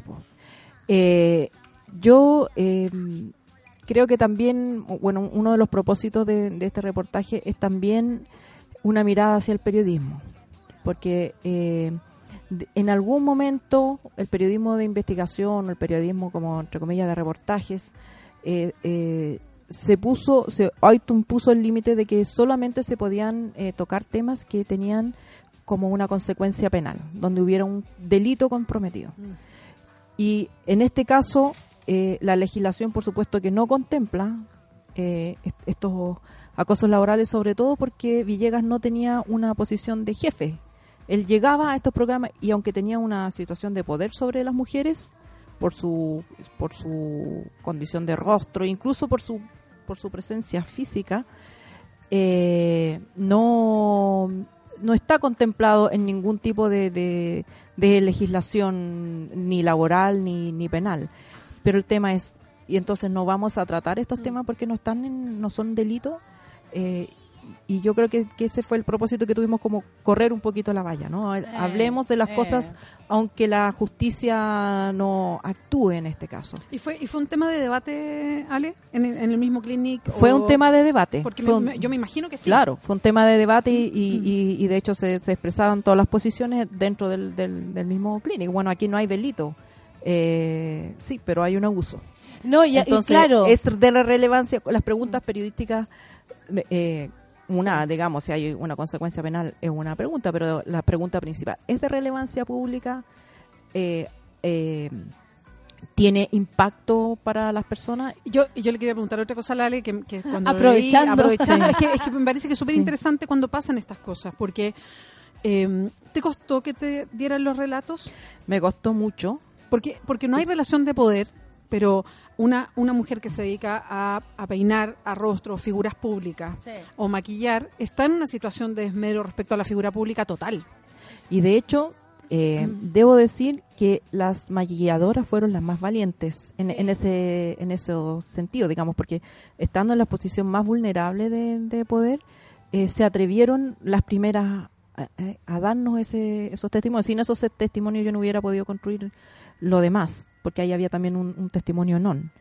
Claro, una forma de- de empezar de ahí, empezar a romper el... eh, eh, Pero las periodistas, la eh, que uno pudiera decir no no no tienen una relación de poder con él, eh, eh, les costaba más, porque porque se, ahí se da esa relación de el medio, de que la mujer que está en, en periodismo no se tiene que quejar. No, no tienes que aparecer como, entre comillas, eh, de piel débil. Entonces, Y los eh, costos, pues, y los costos, porque hay marcada claro, como que hay la que hace marcada, la la que- denuncia, la que- entonces, la eh, conflictiva. claro, ahí tuve eh, afortunadamente varios testimonios en off, pero testimonios que me contaron el relato coherente, consistente, digamos lo que uno busca. Pero muchas otras mujeres me escribieron después.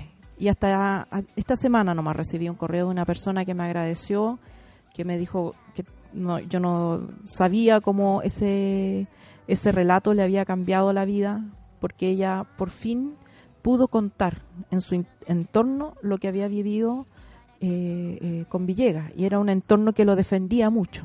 Y ella fue uno por uno diciéndole lo que dice el reportaje, es cierto. Porque mucha gente también pasó esa cosa absurda, ¿no? Que, que le mira el color político al denunciado para saber si lo va a apoyar o lo va a atacar.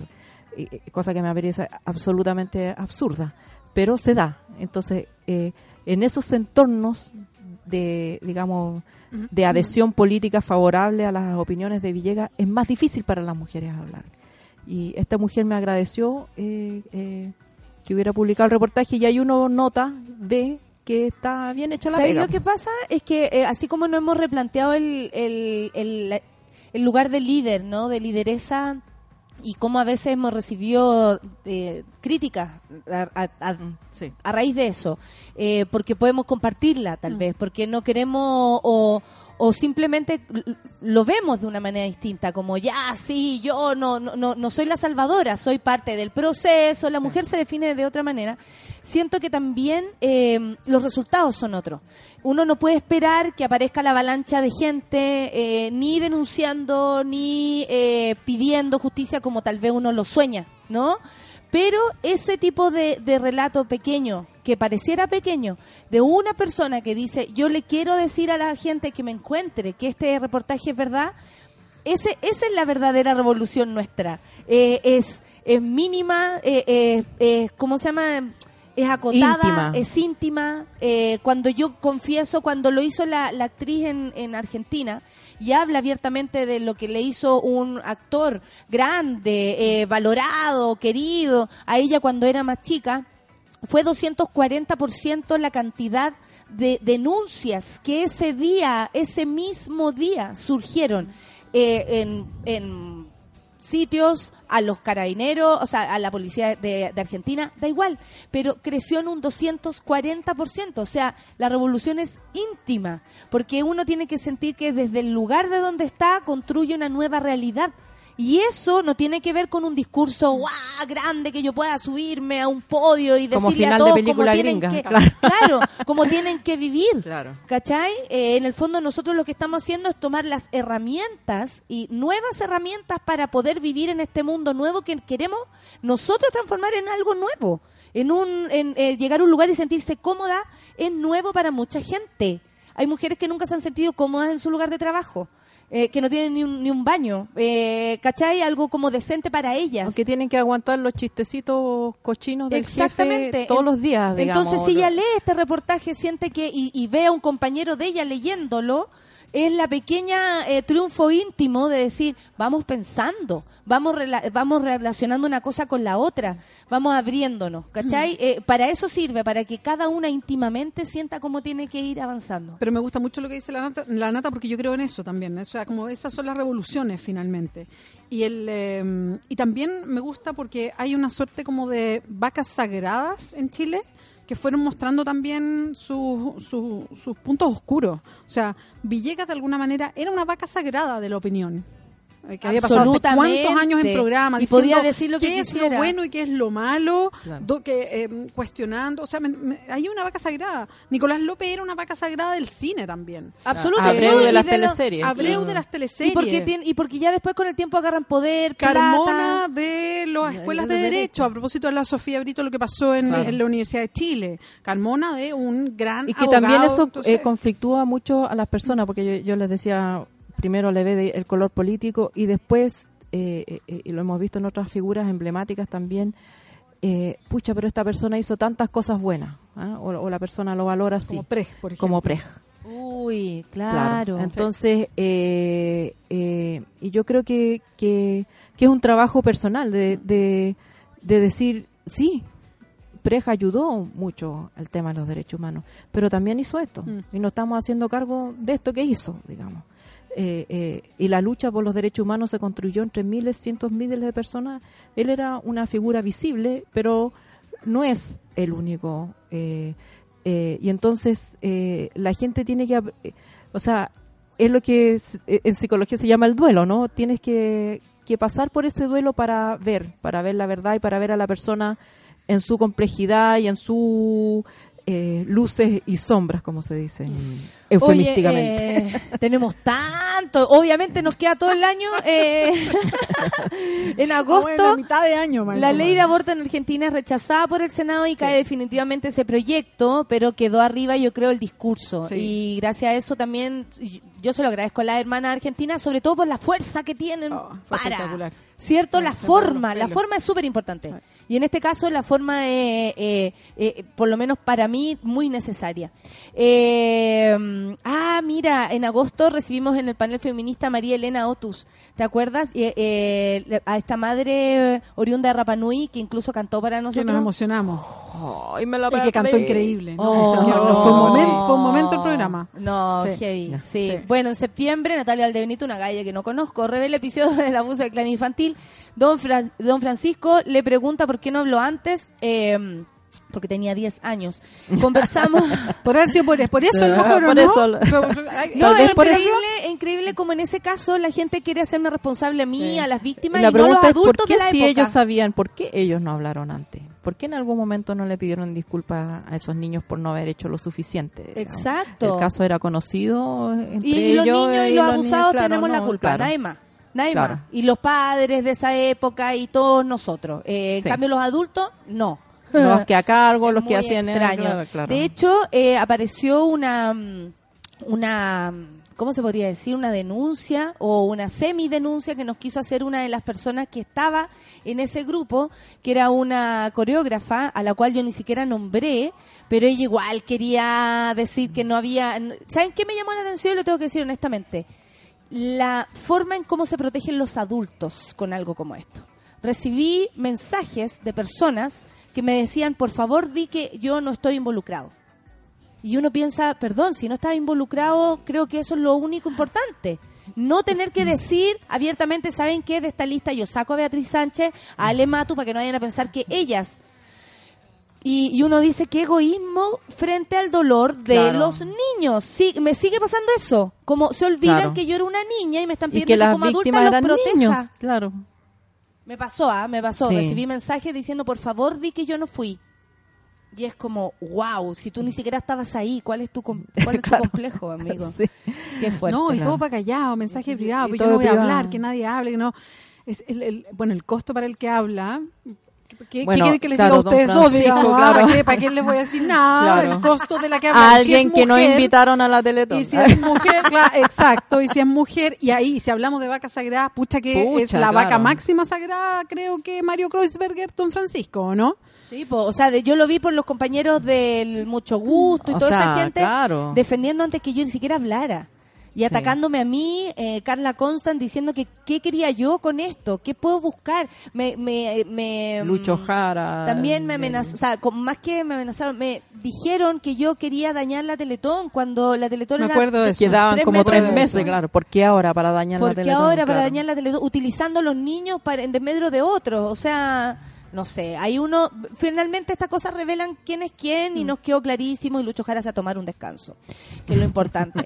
Eh, ¿Qué más tenemos? Bueno, en septiembre, además de eso, eh, conversamos harto de fútbol porque tenemos a nuestras queridas... eh, a la Javi Kurt, que siempre va a todos los lugares donde está la, Sí.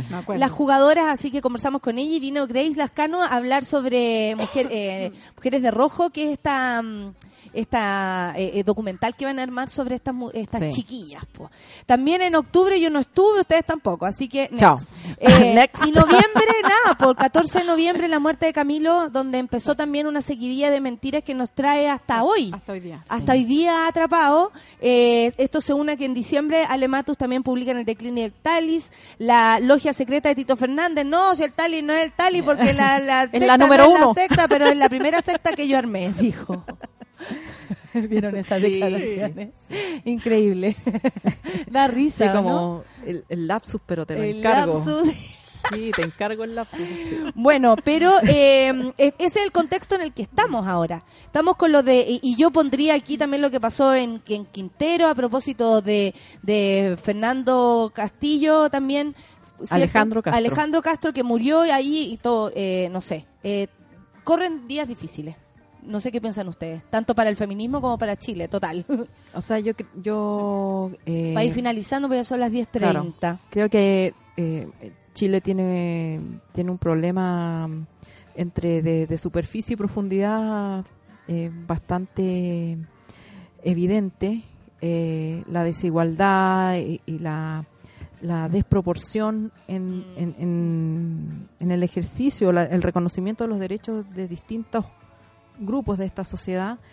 Eh, pero que lamentablemente me parece a mí todavía tampoco encuentra un cauce eh, para manifestarse políticamente eh, eh, con la fuerza que tienen las demandas. O sea, hemos visto eh, las distintas olas, los estudiantes, la FP, el movimiento feminista, y pareciera que las estructuras políticas que tenemos son bastante resistentes a procesar eso.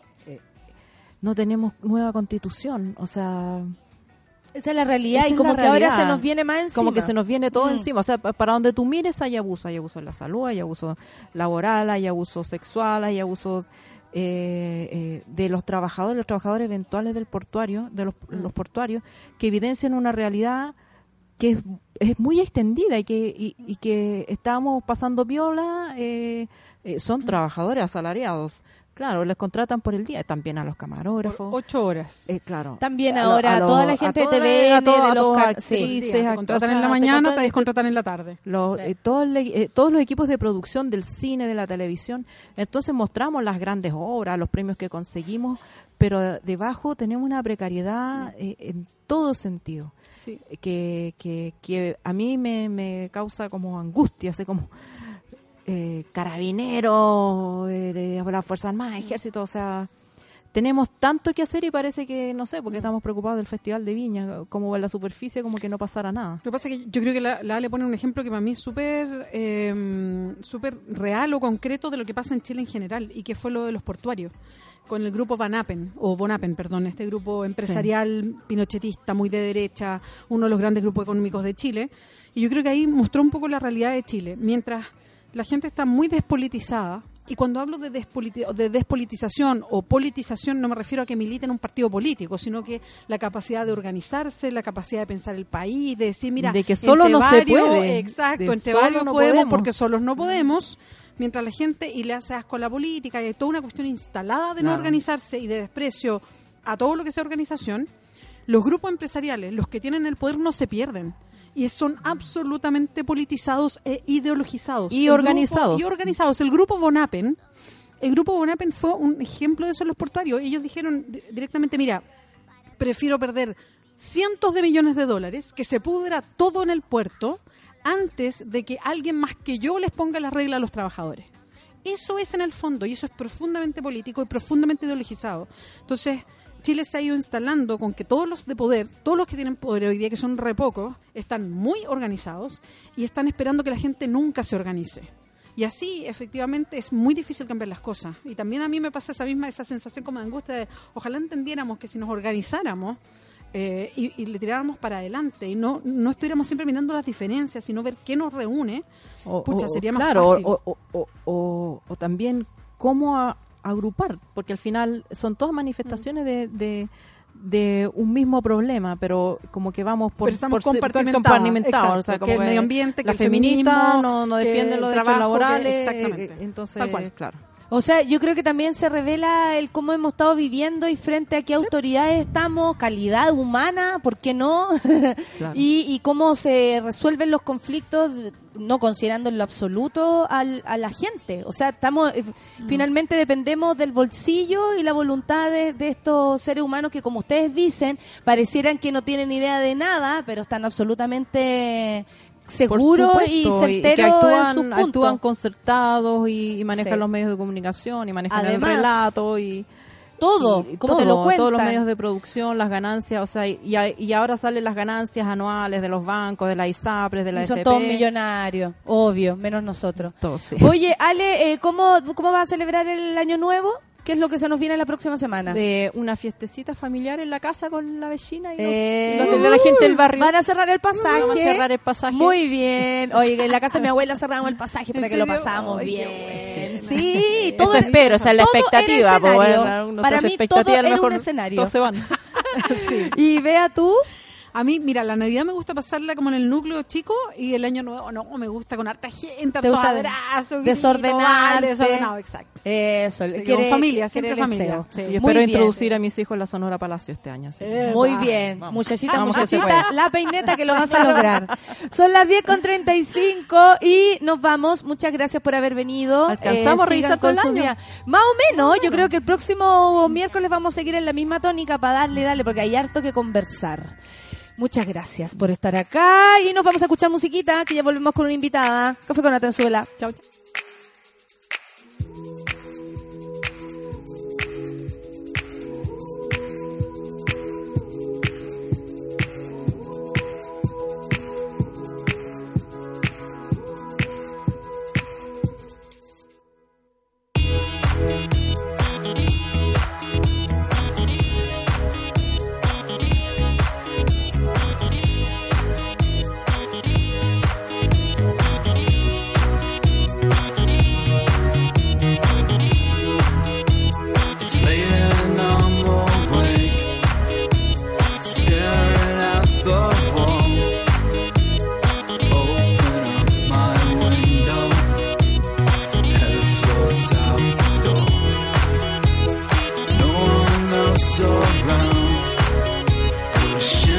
takes my eye.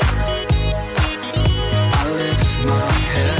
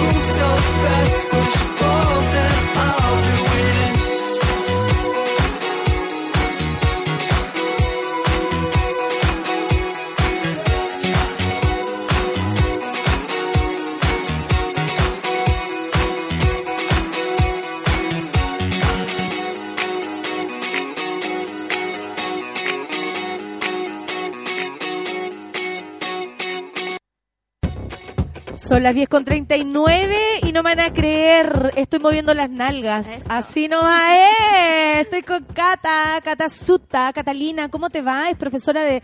¿Cómo, cómo lo pronuncio? Twerk, eh, twerk, Twerk. Eso, el baile que busca la soltura, las nalgas, como independiente del cuerpo, una cosa así, que se ha puesto muy de moda por un enfoque además feminista. Totalmente. Y en serio, Cata, primero, ¿cómo llegaste tú a esta disciplina? ¿Eres bailarina? ¿Eres gimnasta?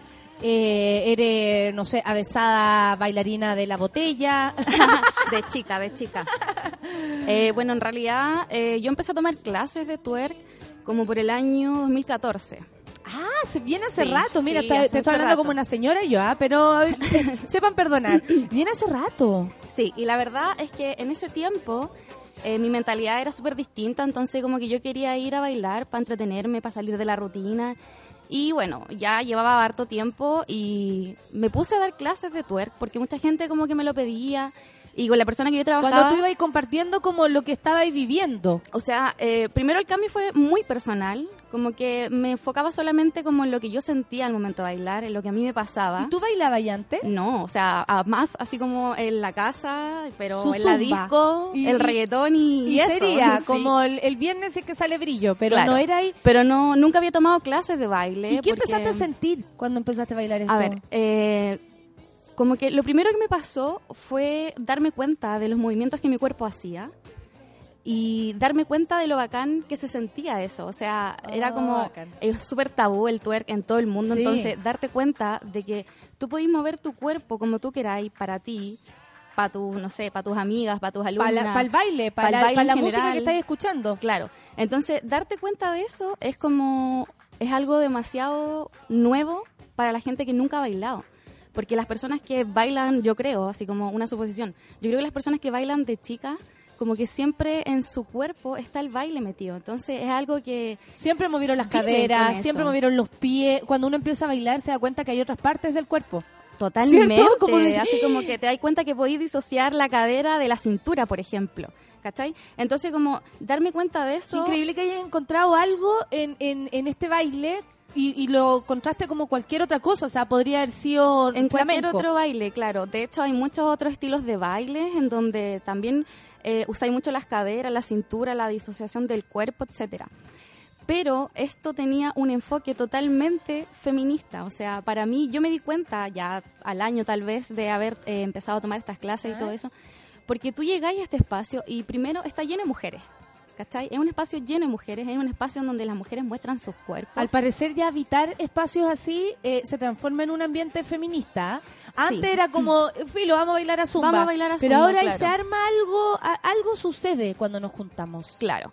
Entonces... Tú lo eh, empezaste a ver esto. Sí, po, o sea, empecé a darme cuenta de todo esto y sentía que algo le faltaba como a las clases de twerk, así como para que las cabras se soltaran, para que no les diera vergüenza eh, mostrar sus cuerpos, porque para bailar twerk eh, no es necesario así como bailar con tanga o con choro No, o con hot pan. Ni verse rica, es necesario no, moverse. para nada, así como es necesario moverse, pero sí hay muchas prendas de vestir que hacen que los movimientos no se noten tanto como si estuvierais bailando con choro, con cal, o sea, o con hot pan o Ah, cosas así. perfecto. Pero eso también puede ser un proceso, ¿no? Totalmente, o sea, el- lo más bacán de esto de las niñas es que cuando llegan viven este proceso de pasar de, de las calzas, pasar de las calzas negras a las calzas con color, después al chor y después ya bailando en hot pan. Entonces, eso, así como ya tiene un enfoque feminista, eh, las cabras se sienten eh, muy libres con sus cuerpos moviéndolo en un espacio en donde todas están seguras. Y eso es lo que siempre les digo a las niñas en mis clases, así como afuera hay un mundo totalmente misógeno, totalmente machista. Yo digo lo mismo cuando estamos actu- actuando y digo, afuera está Amo. la cagada, aquí estamos protegidas. Eso, entonces eso les digo, así como Suéltense. este es su espacio, suéltense, hagan lo que quieran, nadie les va a mirar mal. ¿Y qué es lo que podríamos dar como definición de twerk? A ver, como definición de twerk. Pasa que, eh, así como para resumir la historia, porque es como una historia igual súper incierta del twerk, porque algunas Ah, personas dicen- Ahora, lo africano, las danzas Sí, africanas. el eh, mapouka, que es una danza africana en donde las mujeres se dedicaban a mover cadera, cadera, cadera, cadera. Entonces, muchas personas dicen que el twerk viene de esto. Yo creo que sí, pero igual yo creo que es un, un poco de muchas, es muchos otros estilos. Claro. Y claro, después ya como en los años 90 esto se empezó a sexualizar gracias a los videos de, no sé, de raperos en donde tenían a mujeres bailando así como eh, sin ropa y Sí. cosas así. Y ya en el 2013... Que eran heavy esos videos. Sí, pues, ya no sé por qué, pero ya no los podía encontrar. No. Hasta ellos mismos, hasta, eh, hasta Snoop decidió borrar sus propias cochinas. Eso. Entonces ya como en el 2013, eh, Miley, eh, Miley Cyrus, ella como que salió así, no me acuerdo si fue en los MTV Awards, creo que fue, no recuerdo bien, Ya. pero fue como muy muy así como que quedó la embarrada porque ella salió haciendo twerk y era como la chica Disney y después de un momento a otro A ella se también soltó. le sirvió, a Miley Cyrus le sirvió esto como para pegarse el, el- la desmarcada. Puede ser, sí, Con la Hannah sí. Montana. Entonces, en ese momento como que la gente empezó, bueno, todavía hay mucha crítica como con el twerk, de que es un baile casi para los hombres, así como que nosotras bailamos para los Pero hombres. caché que esa puede ser una visión masculina de lo que tú estás haciendo. Sí, Yo al verte bailar no tengo por qué pensar que tú lo estás haciendo para eh, eh, llamar la atención de mis compañeros. Es que si pasa- tú bailas acá, yo voy a, voy a verte bailar. Claro. Y no tiene otro sentido más que tú bailando. Pasa que eh, el movimiento caderas va totalmente, así como cualquier mujer que mueva las caderas, va totalmente enfocado a que es para darle placer al hombre. El cuerpo de las mujeres está tan sexualizado, está tan vendido, que tú en todos lados veías así como, ya, el cuerpo de la mujer solamente sirve para la publicidad para los hombres, ¿cachai? Si es para la mujer, te hacen publicidad de que tenés que bajar de peso, de que tenés que depilarte, de que tenés que hacer esto otro con tu cuerpo. O sea, nunca te muestran una publicidad en donde las mujeres puedan disfrutar de su propio cuerpo sin hacerle ningún cambio, ¿cachai? Eh. Entonces por eso que la gente asume de que ya está casi sin ropa bailando, moviendo el poto, obvio que es para el hombre. Pero es una visión, no Sí, sé, por- masculina, de totalmente. pensar que todo lo que hacemos tiene que ver con ellos. Totalmente, también. o sea- Oye, espérate, tú eh, eh, iniciaste en las clases así, oye, voy a buscar clases de algo, Mm. whatever, y llegaste a twerk. Pasa que yo tenía un amigo que daba clases de twerk. Y yo llegué a las clases de él y fue muy bacán, así como saber que podía mover el poto y todo eso.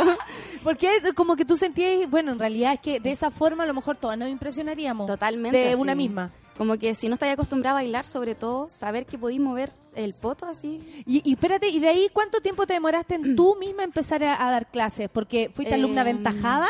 Seis meses, una cosa así. Dijiste, ya, me lanzo. No, él me ofreció dar clases con él. Entonces, para mí fue como algo demasiado significativo. Aparte que, como de donde yo vengo, de mi niñez y todo eso, siempre sentí que era una persona que no era capaz de hacer muchas cosas. ¿Por qué? Yo creo que, bueno, la, la pobreza tiene mucho que ver, Que totalmente. uno mira para todos lados y dice, yo no voy a salir de acá. Totalmente. De hecho, cuando conocí el feminismo, yo decía que el feminismo no era para mí. Yo sentía que el feminismo no era para mí porque yo no era una mujer eh, ilustrada, no leía libros, no estudié la universidad. O sea, yo terminé cuarto medio y mi meta de vida, así, para que se vaya, así, mi meta de vida era tener una familia, tener hijos, eh, trabajar en una oficina para que me vean de una buena forma. Esa era mi meta de vida. Y después darse cuenta de que no porque tú viváis en una población o no tengáis las oportunidades que tengan otras cabras, tú tenés que seguir eso, ¿cachai? Entonces ahí dije así como, nunca más voy a trabajar en una oficina, nunca más voy a trabajar en una empresa. Que la raja lo que estáis diciendo, Cata. No, es que ¿sabes? lo que pasa es que yo estoy segura que hay mucha gente que nos está escuchando y que puede tener eh, prejuicios frente a esto. Eh, no frente a, bueno, frente a nosotras todo el tiempo, Todo amiga, el tiempo o sea, somos me decía a mí, mujeres, o sea. "Uh", me decía a mí. Eh, entonces da, da igual. Pero eh, es increíble porque una de las preguntas era cómo tú crees que eh, el, el twerk o el baile te puede mm, llevar por el camino de, de ser independiente, del feminismo. Y tú lo explicaste. Tú lo explicaste sin que yo te lo preguntara. Encontraste en, ese baile muchas respuestas Sí. que no tenían que ver con los libros que tú decías carecer, ¿cachai? Que no tiene que ver con lo que uno piensa que le falta. Porque Eso. uno siempre dice, me falta tanto para hacer. Eh, eh, es lo que tú tenías, tu cuerpo, Sí, era como un grupo de mujeres. las herramientas Fin. que tenía era como mi cuerpo, eh, la seguridad que yo sentía ya emocionadísima misma. con lo que estás contando. En entonces, entonces como que mm, entregar ese mensaje a, a base de como de lo que uno siente o de lo que uno va experimentando durante todo ese tiempo, entregar ese, ese conocimiento con sinceridad, con que yo viví esto. O sea, yo no te estoy diciendo, oye, sé feminista por esto y esto, ¿cachai? Yo te estoy mostrando qué es lo que hizo en mí el twerk y el feminismo. Si tú querés tomarlo y, ¿Y cómo descubriste el feminismo? Eh, porque una cosa es bailar y la Sí, otra darle totalmente. contenido. Bueno, yo conocí el feminismo así como la primera vez que escuché sobre feminismo hace, pucha, como en el 2016. Y como te digo, yo me sentía tan ajena a esto que para mí fue como me dio miedo preguntar qué es el feminismo. Porque como que me dijeron, es mucho más que buscar igualdad de trabajo, igualdad salarial. Y claro, yo como que, vuelvo a insistir, me sentía tan ajena de todo esto que nunca busqué más. Después en un momento, cuando ya empecé a dar clase y me empecé a dar cuenta de lo que las mujeres me escribían a mí, que me decían que gracias al twerk, que gracias a esto, ellas han encontrado eh, algo bacán en ellas. En ellas, su que no tiene nada que no ver tiene con nada que ver con nadie más, ¿cachai? No sé, yo por ejemplo estuve dando clase en Renca como por dos años, en Ya, Renca, en la ya. periferia, ¿cachai? Donde claro. no llega al feminismo allá, ¿cachai? O sea, aunque aunque tú digas así como, no, el feminismo es para todas, ¿cachai? Obvio que es para todas, pero no hay Pero no, no, no se aterriza el mensaje. Vamos a ir Suponte, para Renca, hija, ayer vamos a ir hablando Renca. eso. Lo acabo de anotar en mi lista de, del próximo año. Vamos a ir a Renca. Ayer suponte estaba hablando con muchas chicas por Instagram y yo le expliqué que en suponte en Renca o en las poblaciones no llega ese feminismo en donde, no sé, pues si llega una feminista a hablarle a las cabras de las poblaciones sobre patriarcado, sobre, sobre eh, deconstrucción, las cabras allá en la población no están ni ahí con eso, ¿cachai? No están ni ahí con leer tu libro porque primero no tienen para pagar su libro y segundo, su meta de vida es otra. Comer hoy día. Comer hoy día, tratar de que tu hijo vaya al colegio, salir de la población, salir de la pobreza, etcétera, ¿cachai? Entonces, ¿de qué manera tú puedes meter el feminismo en una, en una población? En, no sé, po- por ejemplo, ¿qué es lo que siempre hacen en la población en donde las mujeres asisten así masivamente? Las clases de zumba. De zumba. Entonces, yo empecé a dar clases de twerk porque era lo que yo sabía hacer. Iban de todo tipo así de edades de mujeres y de corporalidades y todo, ¿cachai? Niñas de 14 años, niñas de 16, de 20, de 30, ¿cachai? Y darte cuenta que llega a un espacio en donde como que entre ellas mismas se miran y como esa, como, no sé, como que se vayan a tener mala, así como porque no, yo voy a bailar mejor.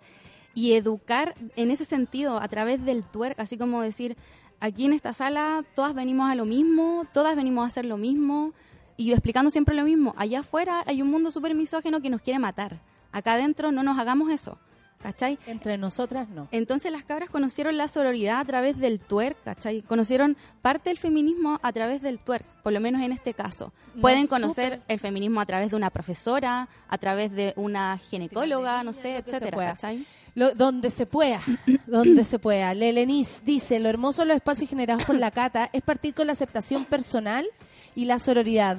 El cambio se genera en tu interior, es impagable, eres seca cata. Ay, gracias. Ah, están llegando los mensajes para la cata. Me Mira, pasa, dígame. Yo tengo algo como con la aceptación. Hace poco como que me... Porque en la noche hasta las 3 de la mañana estoy pensando en todo lo que me gustaría que pasara en el mundo. Y llegué como a la conclusión como que... Podríamos la- hacer un WhatsApp de esa gente que se queda pensando hasta las 3 de la mañana qué hacer. Qué horror. Entonces llegué como al punto de que decir como que as- me acepto es súper fuerte. Siento que decir me Es un camino súper más largo de lo que uno podría pedirle al otro. ¡Ey, acéptate! No es tan fácil. O sea, no, y aparte la palabra aceptarte es como decir, bueno, es lo que me tocó a mí, así me acepto, ¿cachai? Entonces siempre como que a las niñas en las clases les digo, no tienen por qué aceptarse, o sea, tienen que amarse, ¿cachai?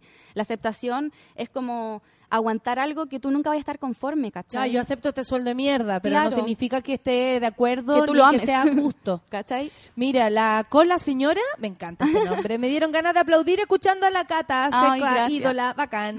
La Marcela, eh, nacida para vivir, todas se ponen nombre, ¿ah? Me Eh, encanta. bacán la historia de la Cata. ¿Esta es tu arroba? Cata Jessica Suta. Cata-Suta en ah, Instagram. perfecto. Inspiradora, ídola. Eh, Luis dice, Luis Fe Pin Pin, pasa que cada disciplina de baile se logra desarrollando por la convicción de cada uno, no por el cuerpo que uno tenga. Obvio que siempre creemos que el cuerpo debe tener, eh, que debes tener, debe ser perfecto. Por eso es lo lindo del baile. Cada cuerpo es perfecto. Sí, es bacán lo que dice él, porque pasa que en algunos... Yo he tomado muchas clases de baile, de distintos estilos. ¿Siempre te gustó el baile? Sí, siempre me gustó, pero como que siempre sentía que no tenía la oportunidad de hacerlo, ¿cachai? Entonces ahora como que muy, muy abierta Oye, Cata, todo. y ahora está ahí, eh, es tu, esto es tu sustento. Es mi trabajo. Excelente. Trabajar ganó. en algo. Con ustedes una ganadora. Ah, o sea, la hiciste. Primero, lo digo por varios motivos, porque encontraste la alegría, la, eh, la felicidad, el amor a ti misma, que yo encuentro que esa es la mejor ganancia sororidad. del planeta. Eh, sentir que del otro lado hay una compañera siempre que te puede ayudar. Nosotros lo tenemos súper más impreso de lo que uno cree. Uno entra a un baño y te encontrás con pura gente que te puede ayudar. Sí. O sea, yo lo digo, cualquier baño mujer es un lugar donde tú encuentras a alguien que te ayude, ya sea para, oye, pásame el papel, oye, cuídame la puerta, lo que sea. Alguien está llorando, una no puede evitar preguntar, en fin. Y por otro lado, encontraste que en tu cuerpo también había una herramienta. Sí, entonces ¿Cierto? yo me dedico 100% a esto. O sea, igual hay mucha gente que me dice, ya, pero igual trabajáis, eh, vivir de esto, así como me, me lo cuestionan. Tranquila, a, a todos los que estamos acá nos pasa lo mismo. no estás sola. Somos muchas. Oye, espérate, ¿y cuáles son los planes? Porque vas a dar clases, te pueden ubicar de alguna forma. Bueno, yo ¿Tienes doy- alguna ropa para sí, ubicarte? totalmente. Doy clases mensuales. eh, doy clases en Bellavista, en una academia. Entonces, eh, las clases son mensuales. Eh, la, no se paga matrícula, sino que solo la mensualidad. Eh, doy clases así como todos los meses del año. De hecho, enero y febrero igual voy a dar clases porque, como, insisto, yo vivo de esto, ¿cachai? Entonces, es mi trabajo. Uno no puede parar, hija. No puede parar. Exactamente. Entonces mis clases son siempre en la tarde, entre 6 a 7, eh, 7, 8, 8, 9. Mira, la Pauli dice, seca la invitada, muy, muy inspiradora, me dejó esperanzada el programa. Ay, gracias. Oye, eh, eso como para ir finalizando y dándole a la gente una, un, un, un camino. Eh, uno puede tomar una clase de twerk y de ahí para adelante eh, tu cuerpo lo, lo sentís distinto. eh, Sí. Es una zona, además, que como mujeres probablemente la hemos negado en algún de algún modo. Como Sí, si no, sea- le- no, hemos, no la hemos explotado todo lo que Es- podemos, es- tanto en sensaciones como en movimiento. Es que claro, es muy tabú, entonces las caderas de las mujeres es muy tabú y nos da vergüenza a veces mover las caderas. o, la- o no hemos protegido para que no nos pase nada. Y suponte, otra cosa que quería decir, que siempre igual, como que lo digo en clase, es, nosotras conocemos nuestro cuerpo de distintas formas y formas que a veces nos cuesta demasiado. Suponte, tocar nuestro cuerpo a veces es súper complicado. Aquí hemos hablado muchísimo de eso. ¿Cachai? Sí. Mirarse a un espejo eh, con tu cuerpo desnudo es súper fuerte, ¿cachai? Y por otra parte, el mover tu cuerpo es otra manera de conocer tu cuerpo, ¿cachai? Mover tu cuerpo, sentir tus movimientos, escuchar tu cuerpo, así. Saber que tu cuerpo puede hacer un montón de movimientos que tú nunca jamás supiste que podías hacer. Es súper liberador así hacer eso. Qué bacán. Muchas gracias por haber venido. Espero que eh, sigan las clases. Sí, ¿Te pueden totalmente. encontrar ahí en Bellavista? ¿Dónde? Como para ir a tomar Eh, clases, porque dijiste que se pagaba la pura matrícula, nos gustó. La mensualidad. Eso. Solo la mensualidad. Eh, bueno, eh, mis redes sociales siempre publico toda la información. Pueden, ¿Cata? Cata puede ser Cata Suta Twerk Chile o Cata y en bajo Suta y en realidad uso como los dos Instagram. Perfecto. Uno es de clase y otro es personal. Oye, me, me parece maravilloso. Aparte que en el fondo es una historia de esperanza en sí misma la, la cata. ¿Y cuántos años lleváis ya en esto? de Eh, ¿Dos años? ¿Cuatro años? Cuatro años ya. Cuatro años Sí. del 2014. Sí. Bailando y ya después enseñando. Sí, sí, es muy bacán eso, saberlo. Oye, y, y después eh, ya he ido aprendiendo, hay más técnica, está la campeona del twerk, O ¿hay sea, así, o hay no? muchas niñas Además de Nati Peluso, que se mueve Eh, eso, fantástica. la amo. Hay muchas niñas acá que hacen clases. De hecho, hay una chica que ha ido a hacer clases internacional, que es Jerry Hobbs. Entonces, siento que es muy bacán que cada vez más haya más profes o instructoras de twerk. Así que sí, hay muchas. Pero acá no hacemos, no, no hacemos competencia ni nada de eso. Siento que hacer competencias como de quién es la más, más mejor o quién es la más peor cosas así, es como demasiado volver como a la norma de que todo debe ser competencia. ¿Cachai? Entonces... Muy masculino eso, amiga. Exacto. No vamos a competir. O sea, y, y si lo podemos hacer es para ir mejorando, pero probablemente Claro. no es lo que nos importe de primera O sea, de primera claro, por lo menos en mis clases, como lo que siempre digo, acá nunca voy a elegir quién baila más bacán ni nada, o sea, Por disfrútenlo. supuesto, obvio. Muy buena conversa, dice la Claudia Olivares, y sorprendente la cata con el twerk feminista. No lo puede creer, dice. felicitaciones. Te manda muchas felicitaciones a nuestro Gracias. público. Muchas gracias por haber Muchas gracias venido. a ustedes por invitarme. eh, por esta conversación. Va a estar en el podcast, así que usted la puede bajar. Ay, bacán. Hasta en Spotify esta conversación, amiga. Así que tú relájate, moviendo las caderas. Nos vamos a disfrutar de este día. Que les vaya muy bien, Muchas Cata. gracias. Muchas gracias por venir. A todos por el otro lado, muchas gracias por estar acá. Gracias a todos. Monada, chao. Nos vemos. ¡Ya! ¡Bum!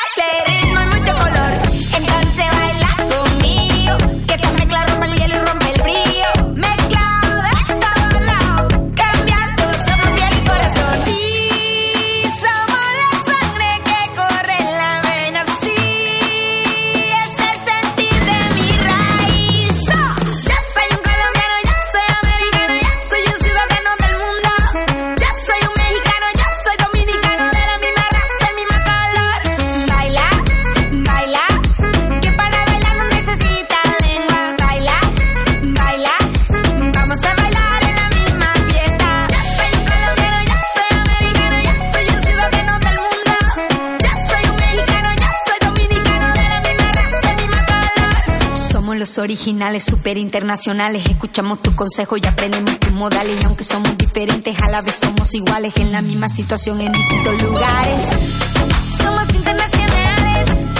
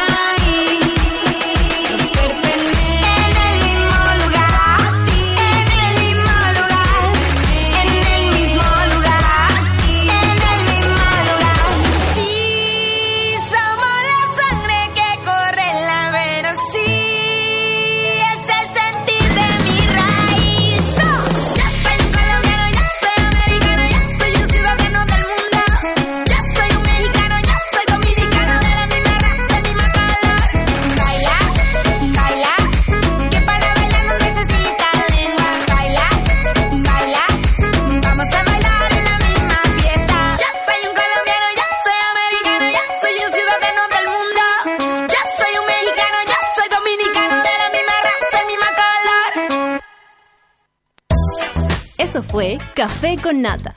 Gracias por ser parte de esta comunidad y hacer de Mordor un lugar más apacible. Natalia Valdebenito te espera de lunes a viernes a partir de las 9 de la mañana en el matinal más pitiado de Chile. Solo en Sube la Radio y en otra sintonía. Café con Nata fue presentado por Clínica Cela, tratamientos de estética láser.